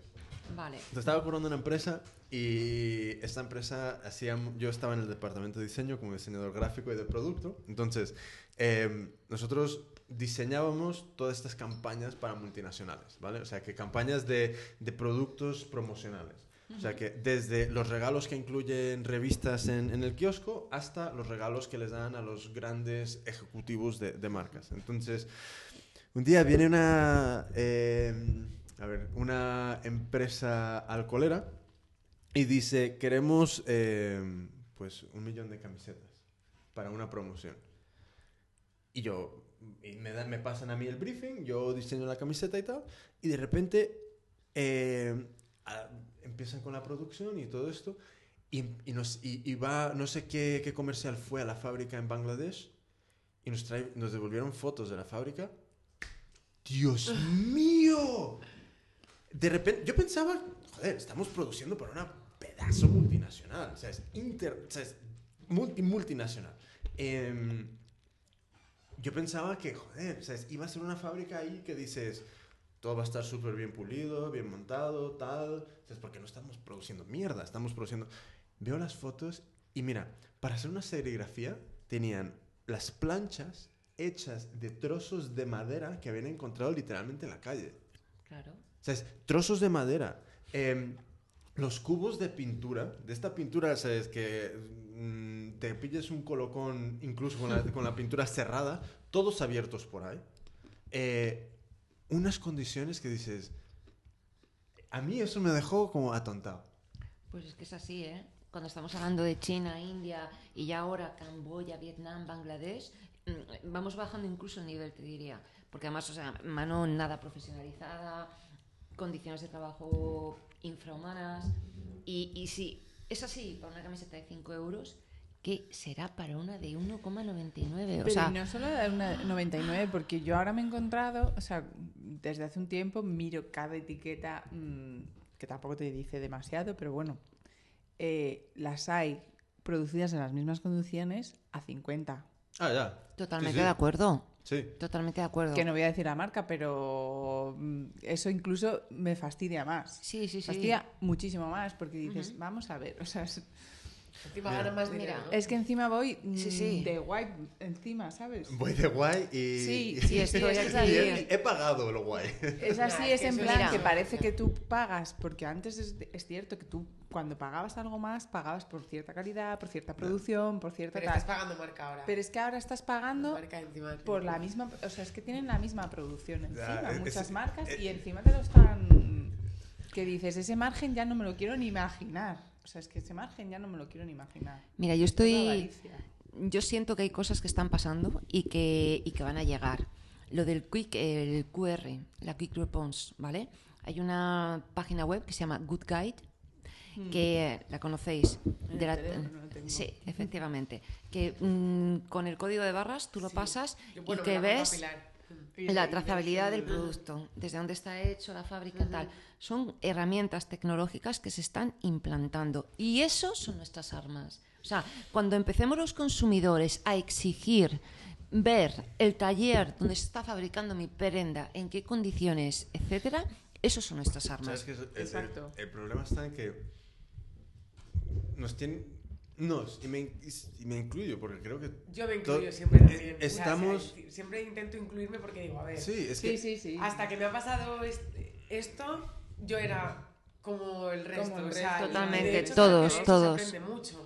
Es decir, o sea, yo antes era consumidora de fast fashion, ya he dejado de ser, ya he dejado de serlo, pero me ha ayudado mucho el haberlo sido para intentar comprender cómo funciona la cabeza de la gente que lo es, ¿sabes? Y, y no me avergüenzo de decirlo porque es así, cada uno cre- hemos crecido todos en una cultura y en una educación y oye, Oye, es- un- un- un- un- una pregunta. Mm, ¿Tú crees... A ver, ¿tú crees que podríamos... Un poco abogado del diablo. ¿Tú, puedes- ¿Tú crees que podríamos seguir consumiendo todo tal y tal cual como está, pero menos? ¿Y que contrarrestaría un poco? En lugar de... Eso es prolongar la agonía. No, porque el daño está hecho igual. El daño está hecho igual. Cuando un río-. Cuando un río está contaminado, Está la, bio- contaminado, la esto es biodiversidad ya te la has cargado. O sea, no hay vuelta atrás. Si estás produciendo eh, pesticidas, o sea, transgénicos, algodón transgénico y pesticidas, estás contaminando la tierra. O sea, Porque entonces eso es lo que están haciendo muchas marcas de coches, que te compras un coche y ellos plantan mil árboles. eso no, ¿No? sirve para nada. O sea, e- e- Es un poco el mismo rollo de... Sí. te- te- ¿sabes? Hombre, lo ideal es que todo Hombre, eso lo invirtieran, lo invirtieran en conseguir una tecnología para mm, tener vehículos que te lleven con energías eficientes, etcétera, etcétera. Eso sería lo ideal. Si plantan árboles, pues oye, por lo menos plantan árboles. Pero es verdad que lo mejor es invertir, para mí lo mejor es invertir en buscar otros métodos. Y sobre todo para mí, hace, le estaba le venía contando a Pilar de Camino para acá, estoy haciendo un post de una marca y eh, bueno, pues esta marca hay un momento dado en el que se encuentra con la situación de que alguien, como ahora el, el- el- lo bueno y lo malo de las redes sociales es que tienes, cualquiera puede decirte cualquier cosa, ¿vale? Tienes tu página de Facebook y tu muro y cualquiera puede ir ahí y ponerte, oye, esto que, o en un blog o lo que sea. Eso es lo bueno o lo malo para las grandes corporaciones. Entonces, un, un usuario les dice, sí, bueno, todo esto está muy bien, pero es que hay que ver lo caros que son vuestros vestidos, ¿vale? Y la chica le contesta por qué son tan caros. En el post, extra- no lo he copiado entero, pero he extraído un, un- un- pues un trozo de lo que ella responde y es increíble porque es que, lo digo, digo, me parece que cualquier mm, eh, marca de moda sostenible que sabe que sus precios son más elevados que los de un H&M, Zara, llámalo como quieras, lo explica. Y dice, vamos a ver, o sea, yo produzco en España y en Portugal. No puedo. Y todos mis proveedores eh, están en buenas condiciones y eh, pago buenos sueldos y tengo que tener una tienda y tengo que tener tal. Y este, y este vestido que te estás comprando, si te lo quieres poner dentro de 10 años, te lo puedes poner porque ni se le salen pelotillas, ni se estropea, ni nada. Y he hecho un vestido que te lo puedes poner igual ahora que te lo puedes poner dentro de 10 años porque es atemporal. ¿Qué mayor explicación te puedo No, dar? pero o sea, es- ¿qué quieres que te diga? Aquí ¿Que no te has podido comprar 5, 6, 7 No, no, camisetas con un estampado en- Claro. en, en un vinilo? A mí O sea, lo, lo que dice, decir, lo que dice es- eso es que... eso es lo más de las cosas más importantes, el transmitirle al consumidor el por qué una prenda hecha de forma sostenible es más cara. Es que lo tienen que Pero entender esta el por marca, qué. sí, pero esta marca no se puede esperar a que exista ese comentario, sino que tiene que formar parte de su marketing y su comunicación Sí. el incluirlo. Eso me parece como un- un par- me- cartón en la web. No, y de O sea, hecho, no, porque- e- ellos es un comentario en su blog y, lo, y, lo- y responden. Y de hecho me parece muy buen apunte ese que haces, es decir, no esperéis a que Claro, os tengan que preguntar claro. para decirlo. Me Nosotros parece un apunte buenísimo. algunos posts sobre alguna marca porque por otros por otras vías nos habíamos enterado de que estaban haciendo cosas eh, interesantes y tal y no sé qué y vas de repente a mirar su información y no la hay. No la hay. O sea, tienes que escribirles para que te lo cuenten, etcétera, etcétera. Yo- ¿Por yo qué no- lo de- cuentas? lo ¿Por qué no lo cuentas? Yo no Lo tengo... mismo. Mira, Lo mismo. Cuéntalo. Sí. ¿No lo cuentas? Si Si, tienes- lo estás, haciendo, si lo estás haciendo, cuéntalo. Claro, es- ese es el tema, que es como ¿sabes? piensan que su comunicación tiene que seguir siendo No, como, es que la como la de hace eh, 15 años, 20 años, en el sentido de somos super guay, mira estas tías casi en bolas y cómpranos nu- nuestra ropa. Cuando, no, es que no es así. Sé transparente. Cuéntame, ¿qué personas hay detrás de la empresa? Cuéntame qué es lo que hace la empresa. Cuéntame qué procesos hay detrás de la ropa y de los productos. Entonces, cuéntame todo esto. Entonces, A ver, ¿por si qué? está muy Porque- lejos de la excelencia, es decir, no, es No, muy no. difícil hacerlo todo bien. Pero si tú estás encaminado a ello y lo estás intentando, ve contando lo que vas pero haciendo, creo si- que es súper importante. no sé- Y haz que tu público te apoye, haz que tus Claro. consumidores te apoyen. Porque además yo, yo me doy cuenta de eso, que cuando una marca es transparente, el público La es como- apoya. sí, sí, sí, Mm, sí. Lo, vi- lo vi exacto. con Bella eh, ayer. Sí. sí, sí, sí, ¿Te das cuenta de eso? Si tú eres honesto y tú eres transparente y tú dices, mira, yo ahora mismo no puedo llegar más que al 70% de hacer las cosas bien, pero mi camino y mi compromiso es llegar al 100%, ayúdame. La gente se implica porque la todos queremos a la gente le gusta participar. que también cuentes lo que no sabes hacer y lo Por que haces supuesto, mal. Porque por supuesto. más me gusta ¿Sabes por qué? Porque sí. cuando tú cuentas lo que no sabes hacer bien o lo que haces mal, la gente se cree que lo que, estás, lo que dices que haces bien lo estás haciendo. Efectivamente, Te- y eso es te súper Es importante. humaniza. superimpor- te humaniza. Te humaniza. Ya esto que, que digo Y- que estoy haciendo también, seguro que no es mentira porque están contando lo que hacen mal, con lo cual esto que está haciendo bien lo harán bien de Tiene que hacer. Eso es súper importante. Sí, sí, E- estoy de e- acuerdo. Ese es el Es tema. cerebro humano, o sea, es como súper básico. Que, no sé. Mira, hay, hay- una, hay, un- hay una gran eh, división entre un poco el, el- el viejo ¿sabes? marketing y el nuevo. En el sentido de, en el viejo era tele, radio y vallas. ¿Y qué pasa? Que eso es una pasta que lo flipas. Entonces, ¿qué, qué pasa? Tú, tú te creabas tu, tu nueva marquita aquí de, de- de- de cola y decías, coño, quiero competir con Coca-Cola. Y, y- y enseguida te topabas con el, ¿dónde me, me anuncio? Decías, ostras, Tele, no, no, no tengo la pasta. Eh, radio, no tengo la pasta. Eh, v- vallas en la calle, no tengo la pasta. Hacer miles de carteles, eh, ostras, tampoco tengo, tengo la pasta. Entonces, ¿qué pasa? Había una gran barrera de, de- de- de comunicación. Pero ahora mismo todos tenemos... Un espacio. Nosotros estamos grabando algo que se cuelga en iTunes. Entonces, eh, vosotras tenéis un blog. Todos tenemos un blog, cojones. Eh, todos tenemos un Facebook. Todos te- podemos grabar vídeo para YouTube. Entonces, ¿qué pasa? Que ese mensaje que tú quieres comunicar ahora, lo puedes hacer por cero euros. Tienes el sitio Sí. para hacerlo. Cero. Y otro de los ca- grandes cambios para, para esto es porque antes eh, tú, ya, tú eras mm, la marca de cola grande y decías, pum, te planto mi anuncio, le llego a 8 millones de personas y las 8 millones de personas se tragan lo que yo les digo porque yo lo digo así y se acabó. Y ahora esa comunicación es bidireccional y es como, te a ver, esto que me estás contando, ¿por qué me lo No estás lo contando así? Eh, explícamelo, cuéntamelo más y ya y encima ya no llegas a ese 8 millones que solo están esperando a recibir, recibir, recibir, Ya. recibir. O sea, ya no está así en vertical, está en horizontal y además yo te pregunto la y, y claro. te pregunto y necesito qué tal. Y la transparencia cada vez se, se- se pide en todos los sectores, en telefonía, en, en cualquier cosa, necesitas esa transparencia. Y como no hagas las cosas de manera transparente, de verdad, no es solo la comunicación, sino que no las hagas de verdad, Te pillan. Cada pillan, vez más... sí. Te pillarán, Al final, claro. El Oye, dicho te que te decía tu madre mismo. de cepillo antes a un mentiroso gran cojo. Sí, eso es una realidad. No, es ¿Quién una no- realidad. es que ¿quién no lleva una cámara en el bolso para hacer la foto en la fábrica de India que se está Sí, sí. contaminando Y además, en el río? y no No hay nada mejor, no efectivamente. hay nada peor que sentirte engañado. Pues, Como consumidor, o sea, sentirte sí. engañado Sí, sí, sí, estoy de acuerdo. Mira, yo... es lo más... Cuando- cuando eso-. Mira, cuando estaba montando todo este, toda esta movida del, de- de- del podcast, tenía que comprar el equipo.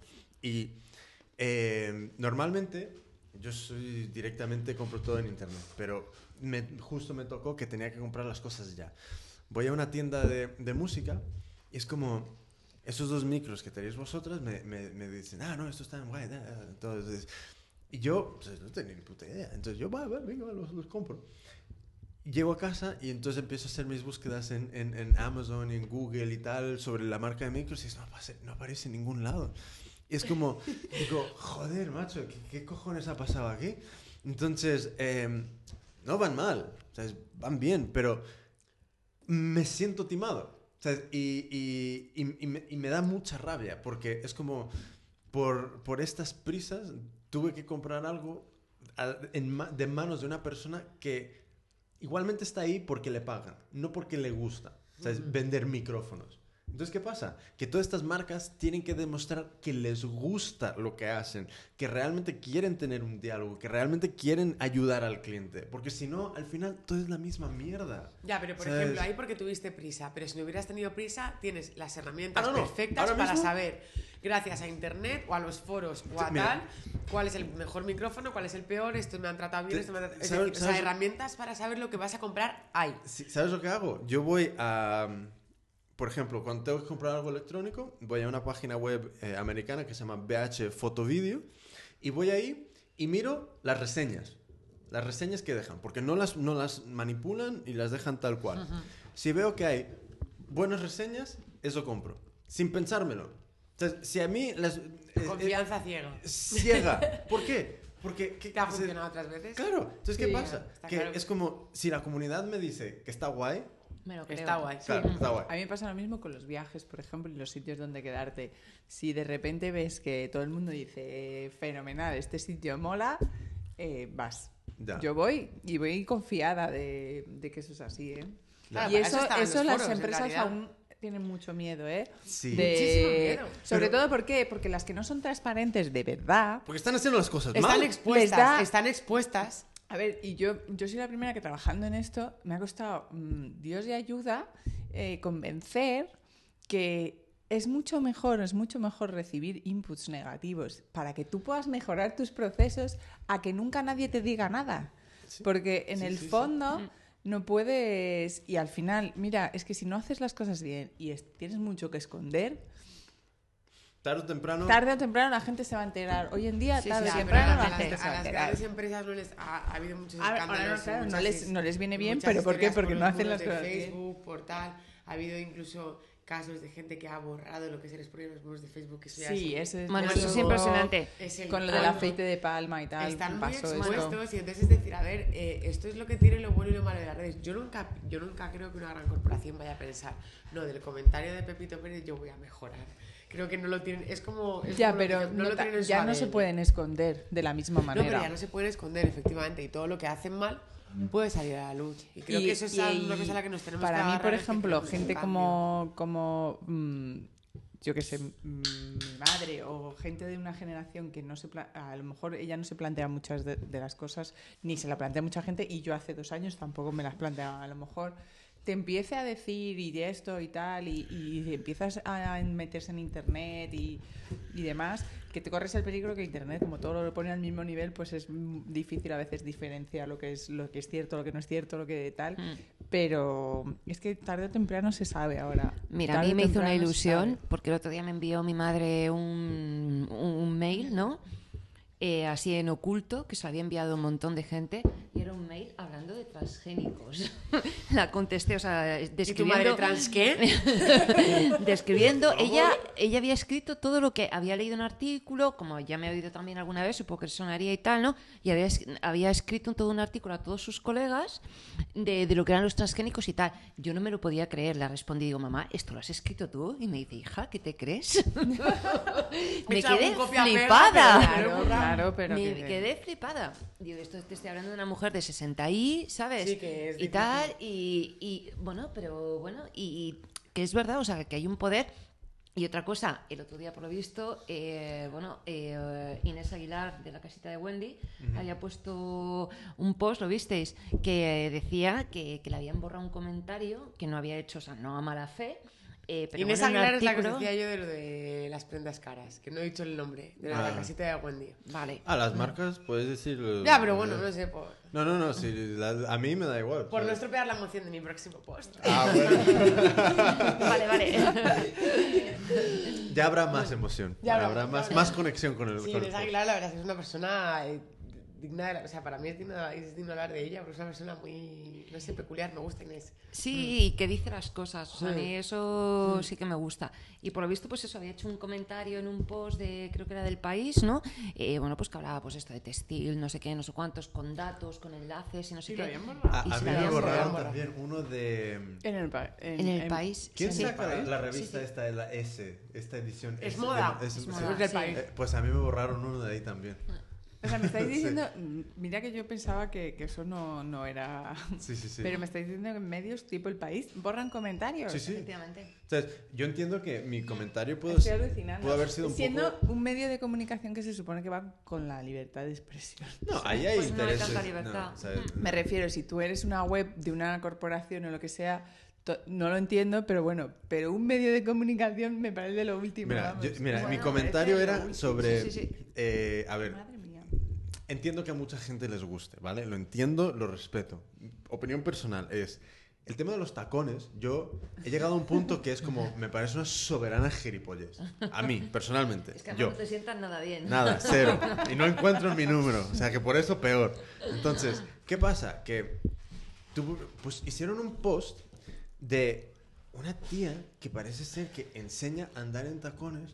De, ¿sabes? Un, un post que realmente era como Que te- Fundamental, ¿no? De esto que era, era yo me imagino que si yo soy mujer yo digo en serio eso es lo que me quieres vender quieres vender que vaya y me pague un cursillo para aprender a andar en calzado Entonces, en serio no entonces. Sí, sí, yo lo he visto. entonces yo dejé un comentario tipo lo que acabo de decir, que me parece una soberana gilipollez que en el año 2000 y pico, después de tanta evolución humana, tengamos que hacer cursillos, estemos vendiendo cursillos a, a- a las mujeres para aprender a andar en tacones. Oye, Entonces- es súper difícil, ¿eh? Mira, no voy a, sin comentarios. Entonces, ¿qué pasa? Que lo, lo- lo borraron. O sea que... em, Eso es increíble. sí, y, y- Eso me parece increíble. ¿Para qué dejas un sitio para comentarios y les vas a borrar? Mientras tú manifiestes tu opinión de una manera un medio- correcta y sin ofender a nadie un medio de comunicación no pueden tener luego la poca vergüenza de abogar por la libertad de expresión. No, y yo te digo una cosa, si, Es que si dentro de la por lo ejemplo, último, si dentro de la comunidad de hecho por mí alguien hace tacones y yo los veo y me parece un diseño chulo, podemos hacer un podcast. Entonces yo te voy a decir que me parece una gilipollez que sigamos andando pero podemos celebrar el diseño, no tengo ningún problema. Entonces, opinión personal. Pero, jo- joder, o sea, no entiendo por qué no Sí, puedes el- dejar vamos a ver, coexistir. el tiempo que has invertido en hacer una investigación y en escribir un artículo en relación a cómo andas con tacones, inviértelo en algo un poco más. ¿No? Encima no es nada nuevo. encima, seguro que hay cua- 40.000 vídeos, seguro que hay 40.000 vídeos en, en el YouTube De de, cómo hacer- de cómo hacerlo. O sea que, eh, valor añadido cero. Pero para O sea, mí eso lo- es perder oportunidades, porque al final tú si posteas algo, nosotras no posteamos en plan, esto es lo que a mí me parece, ya está. Si dejo ese espacio de los comentarios es porque quieres también aprender del resto y saber la opinión de los demás. Siempre Sí, que pero no bueno. sea ofensivo, porque Hombre, claro. No te voy a permitir, o sea, no te voy a no es el sitio para esto. Sí. No te voy sea, a esto no permitir es el sitio para entiendo. esto. ciertas cosas, pero que, O sea, y- y- en- Mientras que- sea una que opinión te voy a manifestada desde el permitir respeto, Te- que no opines como yo. Eso sí que te lo Claro, voy a claro, y además, si no estás de acuerdo con algo, yo te voy a, explicar por qué he puesto ¿Por qué? esto, por qué he puesto esto y por qué he puesto Mira, esto. por si, ejemplo- lo, si lo obvias o lo borras es porque no tienes justificación. Teniendo un canal en, O eso es lo que transmites, vamos. sí, total. te- teniendo, total. teniendo un canal es en, teniendo un canal en YouTube con algo de movimiento, te vas dando cuenta de que siempre va a existir eh, el troll que te va a dejar el, el, el comentario que es, Siempre. ¿Sabes? Eh, de lo peor. Jolín. Pero es, es una cosa que no los borro. O sea, yo no borro los comentarios. Lo, lo que me... Hay gente que me haya... Yo soy de la misma política. no los borro porque me parece que deben de tener la oportunidad de, co- de coexistir en la misma comunidad. Que ya la comunidad se encargará de, eh, de, de- de- de- de contrastar. Contrastar el vídeo que he hecho con el comentario que han dejado y valorarlo. A nosotras es que además nos pasó, solamente nos ha pasado una vez, pero nos pasó. ¿Te acuerdas que decíamos, a ver, vamos a transmitir que no vamos a eliminar, ni- porque bueno, pues posteamos un, de una marca y alguien se metió con la marca de una manera muy directa, esta marca no nos paga, ¿vale? O sea, mira, fíjate el nivel, somos el proveedor de esta marca y no nos paga. Y nos escribió la de la marca pidiéndonos que lo quitáramos. No. Yo te dejo que tú, yo te dejo el hueco que viene detrás para que tú Para que te tú defiendas. Ahí está, te defiendas. ahí, Hicisteis ahí. Y ya, y ya os hemos dicho a los dos que no es el sitio para aclarar por qué no le pagas. Pero la marca es eso que le dijimos. Tienes ahí todo el, el Sí, es verdad que espacio no. Sí. de, de, Sí, de para responder. explicarte y responderte, justifícate todo lo que ahí tienes el Sí, espacio. pero no yo vamos a quitar eso, no podemos quitar puesto una persona. Y- Además y- nos lo preguntó, nos lo dijo, ¿te acuerdas? Nos dijo, ¿lo podéis quitar? Y no. Mira, que y no. es su excelente oportunidad de decir, De- sí, no hemos pagado. Pero Por esto, eso- por Porque esto, estamos y y luego jodidos. te digo que Os- lo arreglaron. Os pedimos Lo arreglaron. un millón... o sea, ¿Te digo por qué? Porque había habido un problema con la dirección de email. Vale. Alucina. Encima. Y gracias al, al, al este se pudieron poner de acuerdo y tal. Digo, macho, Pero o sea, una- ¿no tenéis el email bien? Y aún ¿Y así, que no la pagar? y aún así a la marca le recomendamos. Sí. Ahora que lo habéis arreglado, Escríbelo. Dilo. sigue ese espacio estando Ya. ahí porque Para es la oportunidad digas, de limpiar de que tu te imagen. defiendas. No lo Sí. hicieron. Eso se queda así. Yo no puedo poner. No, no. Como nosotras, como en el blog, yo no voy a poner, oye, que esto al Se final solucionó. Tú tienes ahí sitio Ponlo, porque es tu marca. No, y, y y- tienes y la oportunidad de lavar tu imagen. Claro, e- ese es el tema, ¿sabes? Pues no. Que- No lo hicieron. No. Entonces, Da como- mucho miedo. Oye, no me acordaba de Yo eso, no puedo hablar por ti. o sea, da, da mu- da mucho miedo el, el- el ser transparente. O sea, da mucho miedo que, Sí, que sí da el, miedo. el- el público mundial te pueda hacer preguntas y tú tengas que responderlas de una forma clara y como son. Fíjate, O sea, pero eso no me da ningún miedo. Yo Claro. creo que tampoco O sea, hay que tener. Pero porque no tienes nada que esconder, hija. Claro, ese es, ese es el tema. No, Pero pero, que es pero es verdad que hay veces que existe un miedo porque piensas que lo que te pasa a ti no le pasa al resto. Y hay muchas empresas que es como en plan, si yo reconozco esto y luego de repente hablas en foros más pequeños, a todo el mundo, todo le mundo le pasan pasa cosas y todo claro. el mundo tiene problemas y, y todo el mundo tiene historias que, que le, que le Sí, que no le dificultan gustan tu- tanto. su trabajo o que intenta hacerlas de otra manera. Yo ahora mismo estoy haciendo un curso de comercio electrónico y, y tengo la oportunidad de que vienen gente de grandes marcas que, que te reconocen que no todos sus procesos son como los que a ellos les gustaría. Mm. Y nada mejor como reconocerlo y decir, mira, pues, eh, o que nunca han tenido ningún problema. Es que de decir que nunca tienes ningún problema, pues no es, verdad. Es que es- No sé, reconócelo, o sea, eh, no es pasa un- nada. o sea, es un tema que, que da, da miedo que, la que- que el, que el cliente te conozca tal y como eres. Porque normalmente, y justo por, por- por la jornada de, de Gema, eh, tienes mucho que esconder. ¿Sabes? Entonces, no te interesa que sepan dónde estás fabricando, cómo estás fabricando, con qué materiales, con quién- qué personas, ¿sabes? Entonces, ¿qué pasa? Que, claro, cuando tienes una interacción tan clara en Internet, eh, da miedo, ¿sabes? Da mucho miedo. O sea, se hacen pupa, ¿sabes? No, no quieren, ¿sabes? No, no quieren eso. Les gusta la tele. Porque en la tele te lo escupen y ya Claro, está. tú lanzas y no recibes. no, y ya está. no, ya la tele no es un lanzamiento. Para mí es un escupitinajo que te hacen. Entonces, ¿qué pasa? Sí, ¿qué pasa? Que ellos controlan ahí todo. ¿Sabes? Salvo la cajita, que ya tú te la compras, pero ellos controlan todo lo demás. Todo. Entonces, ¿qué pasa? Ahí tú no puedes decir nada. Mira, a mí hay una cosa sobre la que me gustaría volver, que antes no me ha dado tiempo, que es sobre el tema que estabas diciendo tú del papel de los gobiernos. ¿Vale? Has dicho tú, no, porque se podrían hacer leyes Sí, y sí. aquí todo el mundo tuviera que fabricar en su país. Yo creo que eso podría ser. Vale, Yo creo que eso es bastante difícil. Hombre, Pero creo sí. que me, me parece Estoy de eh, acuerdo. y, y es una cosa sobre la que me gustaría escribir un post el día que encuentre eh, tiempo y tenga un momento y es decir a ver por ejemplo el papel de los gobiernos creo que es súper importante porque al final de alguna manera u otra todos en nuestra actividad en la que hagamos estamos de alguna manera no sometidos pero bajo un paraguas que es el de la regulación el gobierno etcétera Sometidos. Sometidos. Sometidos, bueno, yo Sometidos. intento no llamarlo así, independientemente de que un gobierno sea de izquierda o de derecha, es que en eso no me voy a meter, o sea, no creo que tenga nada que ver. Creo que el papel de gobierno en este sentido es decir, ¿cómo puedo promocionar la producción local? Joder, subvenciones, simplemente. Eh, X subvenciones a esto, X subvenciones al otro. Es decir, más que voy a hacer leyes para que todo se tenga que hacer aquí por narices, es decir, ¿cómo promociono el, la, eh, la producción o no local?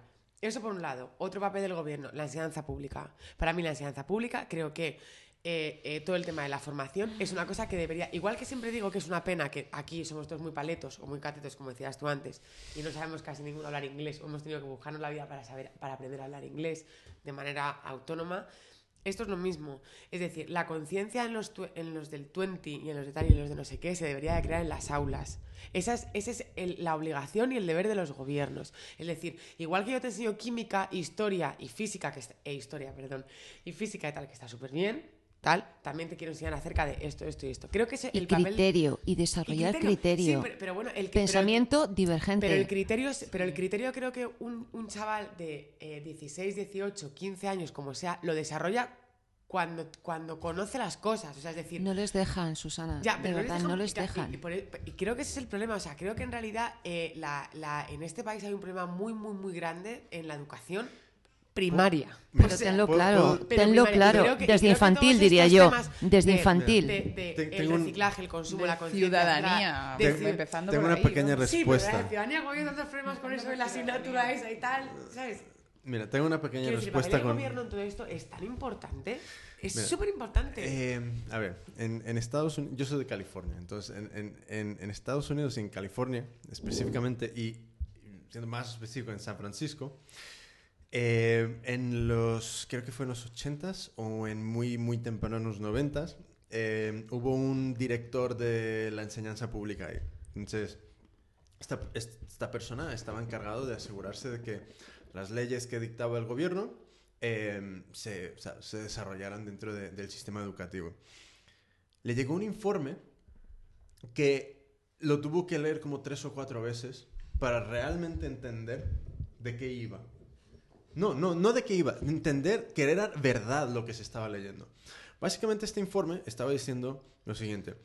En el futuro muy, muy próximo va a haber una necesidad muy grande de una mano de obra muy barata. Entonces, por eso vamos a empezar a recortar en enseñanza. recortar mucha enseñanza porque si no se recorta no va a haber eh, mano de obra para estos puestos de trabajo. Y esto no me lo invento. No, no, Es- no, es que esto es tal cual. Entonces, ¿qué pasa? Em, los gobiernos, yo soy muy conspiracionista y lo admito y, y que el mundo me juzgue, que me, sal- me- me da igual. Entonces, eh, yo sinceramente creo que ya los gobiernos no están abogando por el bien del pueblo. ¿Sabes? Entre comillas, el pueblo. Somos el pueblo. Somos los que llevamos las pajas de, de, de, de- de la- las balas de paja y, y- y- y le damos comer a, a- a los, a, los, a los bestias. Somos el pueblo. Entonces, ¿qué pasa? Que están abogando para, en mi opinión, para las multinacionales que realmente tienen los fondos para, mm, para devolver dinero a, un sistema. Entonces, ¿qué pasa? Que la enseñanza, eh, yo creo que Estados Unidos no es un ejemplo aislado, creo que es un... Creo que todo primer mundo y segundo y tercero está básicamente siguiendo el ejemplo de mano de obra barata, eh, poca educación, porque sinceramente, ¿por qué no se recorta de miles de otras cosas que hay en lugar de educación? Sí, Entonces, sí, hay, sí, hay eso mucho, está claro. hay mucho. Si el hecho de que yo crea que es ahí donde hay uno de los, más, de los grandes problemas no quiere decir que, que no esté totalmente de acuerdo contigo. O sea, creo que al final los gobiernos, vale, suena, muy, suena un poco conspiracionista y un poco, y un poco, pero sí creo que los gobiernos están al servicio de las multinacionales. Ya, pero es que está- decir eso me suena como a muy... Pero es nuestro trabajo retomar eh, las acciones que nosotros podamos controlar para empezar a crecer. Gema Y con su... hacernos, dueños. Claro, de, Gema con su jornada- hay que autónomos. enseñar a la gente. Hay Sí, que sí, sí, sí, en eso estamos, Es súper importante. estoy de Es lo acuerdo. más importante de todo. Pero si yo, o sea, de verdad, o sea, lo de la, la educación, yo flipo. O sea, lo del pensamiento divergente y convergente me ha tocado vivirlo muy de cerca y a diario con mi hijo. Y es que os puedo asegurar que no, que el pensamiento, lo que se salga un milímetro de lo que te explican, está castigado. Ya no tiene cabida. Se castiga, sí. se cabida. castiga. ¿Cómo vamos a tener Pero mm, igual que si, va- si creatividad, vas por encima de la media también. Sí, sí, sí, tenlo claro. Jolín, y es será siempre un marginado. bajón. No, no es un bajón. Jolín, para es mí, realidad, Para mí sencillamente significa que hay una oportunidad para personas como las que estamos reunidas aquí eh, montar algo para cambiar es- esta situación. Vámonos a algún sitio a acampar. No, no, es que no, La campana de la moda sostenible. no va de, no va de eso. En, mi- opinión, no Sí, va es de una eso. broma, en es mi opinión va de modelos de negocio sostenibles, planes de negocio eh, y, y- y realmente tú lo que quieres cambiar, lo que quieres que cambie, no va a cambiar sencillamente diciendo Porque eso es una digas. mierda. A ver, se trata de decir, O sea, yo quiero cambiar esto y lo cambiaría así. Claro. Y que lo que tú Y hazlo. propones sea sostenible y, Y sea hazlo. real. Y hazlo. Sobre Mira. todo, es decir, o sea, oye, pues sé más sostenible ya, pero ¿cómo? Pues mira, así, así, así, así. Ah, pues mira, lo hago. Ah, pues mira, no me interesa. O sea, quiero decir, que tú no puedes eh, Y- y irte sabes- a alguien y decir, no, haz esto y- así ya, pero sa- ¿cómo? ¿Sabes lo cojonudo? ¿Sabes? Lo increíble es que ahora mismo, eh, hasta ahora, hasta hace pocos años, existía una, una gran eh, excusa, que es no tengo dinero. No tengo dinero. ¿Vale? Esa era la excusa para todo. Entonces, no tengo dinero para el local, no tengo dinero para el tal, para lo que sea. Pero no sé cuándo empezó todo este concepto de crowdfunding, que es básicamente la masa apoya económicamente los proyectos que en general jamás eh, financiaría un banco. Se han apoyado todo tipo de cosas. Hay páginas como la americana de Kickstarter y hay páginas eh, eh, en España como Lánzanos, eh, creo que otra es Verkami, hay un montón. Sí. Entonces, ¿qué pasa? Que si el proyecto se monta, mm, hay oportunidades de financiarlo. Hay oportunidades de financiarlo de una forma alternativa. Entonces, ¿qué pasa? Que el dinero también está ahí. El dinero no es eh, algo que es una barrera. Sencillamente, la barrera es la buena idea y el desarrollo. Esa es la gran barrera. Porque el dinero siempre está ahí cuando hace falta. Y eso lo he vivido yo de carne propia. Cuando hace falta, está ahí. Pero normalmente vamos con ideas que son como mesas con dos patas. Y dices, a ver, chaval, cúrratelo un poco o sea, más. ¿crees que, una re- que- ¿crees que realmente una buena idea que se sostenga y esté bien planteada siempre va a encontrar financiación para, Yo creo para que sí. llevarse a cabo? Yo creo que sí. Yo creo que sí. Eso nos preocupa. no nos preocupa, pero lo hablamos mucho. porque Sí, siempre lo hablamos decimos, mucho. Depende- ¿Cómo podemos...? Siempre depende. Vale, pero ¿cómo podemos decirle...? Porque o sea, creemos que es la gran preocupación. Creemos que es la gran preocupación de, de de los la gente que emprendedores y empieza. de la gente que tiene algo de arte que desarrollar y lo quiere convertir en negocio, etcétera. Y no estamos muy seguras de cómo puede responder a esas preocupaciones. Vamos a hablar de, de- de meramente por lucro, ¿sabes? Porque eso es el, el extremo, ¿sabes? Porque ya, yo creo que ya todo lo que sea no por lucro ya son, ¿sabes? Puntos a favor que va a ser mucho más fácil financiar de esta forma alternativa.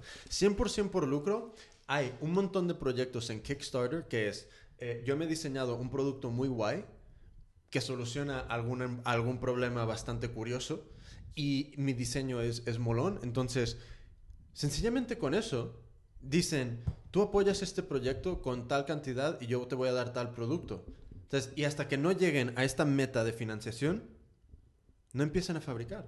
Entonces, sí, hay muchísima gente eh, eh, financiando colecciones de moda a través de Kickstarter. Toda la colección la financian a través de ahí. ¿Por qué? Porque si la idea es buena, el producto es guapo y tiene Se algo... vende y entonces te, Claro, puedes entonces... financiarlo a través de la venta de lo que has hecho. Claro, Claro. entonces esa es la idea, que con esta serie de recompensas que tú vas a dar a cambio del apoyo, ¿sabes? Por ejemplo, una colección de moda. moda imagínate que hacemos una colección de moda sostenible, entonces queremos financiarla. Entonces decimos, si tú apoyas hasta 5 euros, te voy a dar eh, un llavero. Si apoyas hasta 20 euros, te voy a dar tal cosa. Y tienes un rango que conforme el- la cantidad de apoyo, tú das una recompensa a favor. Y normalmente las mejores recompensas que funcionan son las que tienen que ver directamente con el proyecto. Nosotros planteamos un, un- proyecto en Lánzanos que no se financió porque a posteriori vemos que estaba cojo por todas partes. O estaba cojo por todas partes. Y aunque seamos una asociación, eso no quita de que la idea estuviera mal planteada, mal explicada, el vídeo mal hecho, em, las recompensas completamente eh, nada que ver con realmente una necesidad real del cliente. O sea que pero hay otros proyectos que están consiguiendo... Mira, hace poco consiguió un proyecto de... Ay, no me acuerdo qué era, pero consiguió una financiación un millón doscientos mil dólares. Uf. Un millón doscientos mil A través dólares. del... A través de Kickstarter. O sea, es bestial. Un, un proyecto español que se llama em, El Cosmonauta, que es una peli, ha conseguido su financiación casi por, Kick- por, por eh, o sea, porque te permite demostrar que eso que te están dando lo vas a poder devolver. de alguna manera. O... Tú, Esto es la- Es que no conozco, no conozco Mira, la plataforma. Tú esa. con la recompensa es lo Sí. que das a cambio. No tienes que dar beneficios a cambio, nada a cambio. Tú das la recompensa. Ellos te apoyan tal cantidad para recibir tal cosa. ¿Vale? Eh, en una peli puede ser La aparecer entrada. en los créditos. O la entrada, Sí. mismamente. La, la entrada, o un DVD, una camiseta, un pack de camiseta con DVD. Ahí ya es eh, la libertad total de desarrollar esto. O sea, es que eh, el cosmonauta tuvo un problema. Que uno de los, de, de los inversores, ¿sabes? Mm, tiró- se, se tiró para atrás y les dejó con un agujero de como, no sé si eran como 40 o 30 mil euros. Mal asunto. Inmediatamente se fueron a Lánzanos, montaron el proyecto y para el final del proyecto, que eran como 60 días, algo así, habían conseguido creo que cerca de 70 mil euros Qué guay. a través de la comunidad. Entonces, entonces, ¿qué pasa? El dinero está ahí. Poner la excusa de que no hay dinero para no montar las cosas es un... un- yo creo que es un... eh, eh, Autoconvencimiento, ¿no? Sí, es como casi nosotros mismos haciendo una Sí. zancadilla al proyecto. Cuando no tiene que ser así. Entonces, si, si- o sea, un proyecto bueno, yo creo que consigue financiación, sinceramente. Entonces, yo, eh, nosotros estuvimos en, en- en un evento que se llama Startup Weekend, que es un, un fin de semana donde se reúnen todo tipo de personas y forman grupos alrededor de buenas ideas y la desarrollan durante un fin de semana, viernes, sábado y domingo. Y entonces, el domingo se presenta la idea ante inversores reales. Yo estuve en la última versión, eh, que, en la última edición que estuvo aquí en Madrid. Ganamos Startup Weekend con, con- con una idea que, que, que haya. Y, y el tema está en que inmediatamente consigues unos contactos que son inversores reales. Te están dando un feedback. Te pasan por, por una criba de... de- o sea Ya. que la excusa del dinero es una excusa. El dinero siempre está ahí si tú te mueves y te preocupas de montar un proyecto cojonudo y luego ponerte en los círculos. Porque hay veces que conseguir ese dinero depende de ponerte, meterte en unos círculos que te pueden incomodar. Que te pueden hacer eh, ponerte en situaciones que tengas que hablar en público, que te incomode, que, ¿sabes? Pero ¿qué pasa? Mm, ¿Qué, prefieres? ¿Prefieres estar sin financiación o prefieres tener una oportunidad de conseguir un, un angel investor que le mole tu proyecto? ¿O, o- o qué quieres? Entonces, es que es muy fácil decir que no hay dinero. Y a mí me toca mucho los mi cojones. O sea, el sueldo, no hay dinero. ¿Cómo que no hay dinero? Pero sí que hay. Es que no me lo quieres dar a mí. ese es el tema. ¿sabes? Entonces, seguimos. Sí, lo que ocurre es que también está bien lo de, la- lo de un momento, no tarde nada, lo de eh, vuestra iniciativa, lo he hecho por mí también, es por lo que yo te preguntaba antes, porque está también muy bien que se colabore con los emprendedores para ayudarles a montar el cojo proyecto, ¿sabes? Porque hay muchas veces que la gente no tiene esa capacidad de ponerse un traje. A mí me recuerda, no sé si habéis visto la película del Facebook, de la red social, Sí. como al que luego le da, el, el de Zuckerberg le, da, le deja al pobre que no le hace caso, pero como es él de los dos el que se pone el traje y va a hablar con los inversores, es decir, hay veces que una persona no está capacitada para tener ese tipo de relaciones y siempre está bien que haya alguien que le, que le Que pueda ayudar o guiarle o lo, Y o lo ahí que ya viene sea. el tema del desarrollar un equipo. Claro. Eso es Es otro eso. tema muy importante. Es- Súper importante. sí. En España, además, parece que ser emprendedor quiere decir ser eh, financiero, gestor, comunicador, no, no, sé qué, no sé cuántos. claro. Yo me, a, a veces, de verdad, me abruma. Porque digo, yo no quiero ser todas esas personas, yo lo que quiero es externalizarlo de manera sostenible para que todas las empresas, cada una que hagan lo suyo y que yo pueda hacer lo mío. Yo no tengo por qué ser marketing, yo no tengo... claro, no tiene sentido. ¿eh? Efectivamente, Pero- el todo, no Pero emprendedor en España es así, ¿eh? No, Es y- así, y- y, los cursos están dirigidos a... No, y te, y en te ese digo una sentido. cosa, a, a corto plazo, ese es el papel que nos toca. Sí, el sí, papel sí, que nos toca Por el momento es, nos toca, sí, sí. eh, yo lo hago todo, em, lo hago más o menos bien y la idea es crecer un poquito para empezar a delegar. ¿Sabes? Porque es imposible, ahí sí que no hay dinero, imposible querer empezar desde cero. em, delegando todo a otras empresas. Tú hazme una web No, súper chula, sí, 30 mil para pavos. eso no hay Tú hazme el Sí, marketing. pero bueno, yo creo que existen opciones de intercambio, ¿sabes? De, Mm. de yo soy experto en esto y te voy a ayudar en un poco en este campo, claro. Y, y- pero tú sabes de esto y me puedes ayudar en este campo. Pero también Y creo incluso- que... Y se, y se hace a nivel empresarial hay también una- se hace mucho y con cosas más, más gordas de, de decir, ¿qué te interesa? ¿Formar a tu equipo? Venga, te formamos a tu equipo y tú me publicas en no sé cuántos sitios. O sea, También creo que hay un problema de, hace de- de- mucho de ganas de en aprender. ámbitos y creo que es, es, bueno. es muy fácil aprender lo que te mola. O sea, es muy fácil ir a hacerte otro cursillo de, de- de tejer, otro cursillo de, de tal, de muchas cosas. Pero si tú lo que ves es que no tienes ventas, tienes un problema de negocio y de marketing. Pues en lugar de ir a hacer más cursillos de lo que ya sabes, tienes que ir a la casa del libro y comprarte 4.000 libros de marketing y leértelos todos y aprender de los genios que hay en esas estanterías. Y Pero, claro, eso, Jimmy, eso abruma mucho. Ya, eso abruma y- mucho. Y Jimmy, que no todo el mundo tiene que ser un genio de, No, no, no. Tú no, pero aprender de los que, los que lo han conseguido, sí, porque Sí, pero es, es bueno... una... Mira, No, pero es que yo, por ejemplo, o sea, yo he visto de las marcas en moda que realmente han salido más adelante, está el supergenio creativo y el otro que controla las finanzas. Y a son ver, los eso dos ya palos. es un equipo. o sea, Es que efectivamente. claro, si pueden desarrollar un equipo, guay. Claro. Pero el, el- el tema está en que no tenemos esa garantía de Ya, que ya. vayamos a desarrollar, a, a conseguir esas personas interesadas en nuestro proyecto. Porque eso lo he vivido. Ni yo. los socios muchas veces, Claro. que yo ya llevo varias Entonces, ¿qué- experiencias en ese Entonces, ¿qué pasa? Que Mm.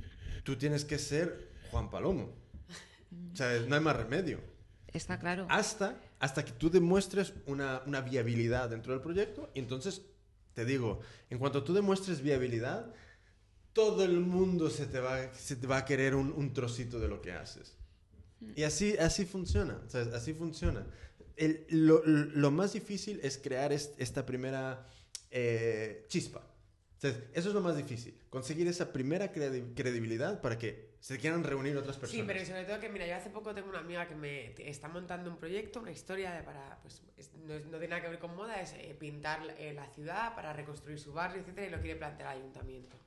Yo le dije, tú no vas a saber redactar este proyecto, tú no vas a saber dar una explicación antropológica de por qué este, este proyecto eh, le reportaría beneficios al ayuntamiento, etcétera, tal. Búscate tres o cuatro personas que te puedan ayudar en su campo, pero siempre, siempre encuentra algo que darlas a cambio. Nadie va a hacer nada sin nada a cambio, y si lo hace, no lo va a hacer bien. O sea, es decir, Es como cuando te montas una empresa y dices, el logo, ah, el logo que lo Ya, haga no, el, el ya, primo no, pero- de, de pero- mi pero, primo que, está en el becario. Photoshop". No, pero O sea, si a mí realmente me interesa lo que esa persona me va a dar a cambio, mi parte me la curro. Pero siempre, o sea, yo le decía, búscate siempre algo que ofrecerles, yo que sé, lo que sea, en su ámbito, se lista, mira a ver, decir, joder, pues mira, de aquí podríais sacar esto, aquí lo otro, pero que ellos eso lo hagan porque algo van a recibir, porque aquí nadie da duros a pestas y nadie hace nada desinteresadamente.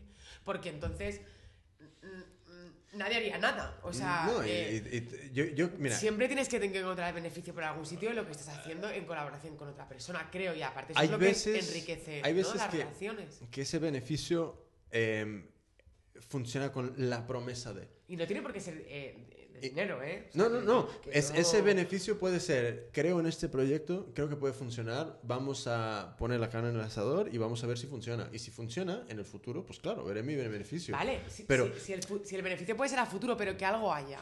No, claro. Es decir, claro, no, oye, hombre. mira, redáctame esto de manera desinteresada porque somos No, colegas. no dime no, yo a mí, no. no, ahora, pero en No un futuro ser. dime qué voy a sacar de esto Claro, no o podemos ser beneficiar. Porque nadie por ser colegas se, se tira tres o cuatro días en su casa redactando un trozo así largo en relación con la antropología.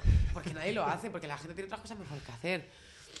O sea, no sé si. Creo que, creo que es muy importante el networking, del que hemos hablado siempre, pero siempre con un beneficio de. de tú Por a mí, de supuesto, el win-to-win. siempre, Si no, no hay. Ya. Si no es, net- no es network. Es que si no, no es networking. Es yo abuso de ti y tú... Es- Gemma. Sí, no. ¿Cuál, cuál es la siguiente ponencia? Me da miedo decirla. Porque nos ponemos aquí... Y no sabemos. Venga, va. Me- hacemos un repasito así De la jornada, rápido sí, de la jornada y ya lo que sea. Bueno, pues ahora una introducción que era, que era de yo y bueno, pues nos contaré un poquillo, contaré al público más bien. Eh, porque es importante que empecemos a tener cuidado en temas de, de la moda, que es lo que pasa con esta industria. Luego eh, está dividido un poco por bloques, ¿no? Eh, bloques que van a ir tocando todos los polos, pues justo de lo que yo hable, de, bueno, porque tenemos que saber de químicos, porque tenemos que saber de responsabilidad social corporativa un poquito, etcétera, etcétera. El primer bloque es el bloque más técnico y estará María Almazán de Fabrics for Freedom, Juan Felipe Carrasco, que es el responsable de transgénicos de Greenpeace, bueno, ahora está en un... Está, en un momento fuera, pero yo creo que volverá, es consultor medioambiental. Luego está CITA, que es el Centro de Innovación Tecnológica de Andalucía, y están haciendo proyectos muy interesantes también en este sentido de... Perdón. Paréntesis. Paréntesis. pues tú haz lo que quieras. Bueno, pues es- tiene que ver con sostenibilidad, pero con I más D. Que a ¿Qué- veces se deja un poco. Sí, Vale. Tiene que, o sea, parece que cuando hablamos de sostenibilidad, ecología y tal, ¿no? Siempre nos quedamos como en materiales ecológicos, tal, pero para mí el I más D tiene un papel fundamental en todos estos temas para economizar agua, para usar otro tipo de estampación que no contamine, que se usen menos energías, eh, energías más limpias, etcétera. Y me parece muy interesante que estén. Bueno, luego hablaremos de recursos humanos y dentro de este, de este bloque. Muchas gracias, Jimmy. Bebo un poquito, perdonar. Pues dentro de la parte de recursos, eh, responsabilidad social corporativa, eh, primero, en principio, está como la parte más, vamos a decir, de mostrar al mundo las cosas que, que no funcionan en las fábricas textiles alrededor del mundo. Y luego tendremos la parte de las alternativas que ya se están haciendo en moda. ¿no? Entonces, por un lado, tendremos a Elena Pérez, que es de Improving Work Life, Elena Blanco, que ellas dos bueno, pues son las ponentes especializadas en derechos humanos y responsabilidad social corporativa. Y luego tendremos dos marcas, eh, bueno, una fundación y una marca, Fabrics for Freedom, que son los responsables de esta bolsa Tiene Tela, y IOU Project, que, que, bueno, es una de nuestras marcas, bueno, la, quizás la que está haciendo las zancadas más grandes ahora mismo en temas de, de responsabilidad social corporativa y sostenibilidad.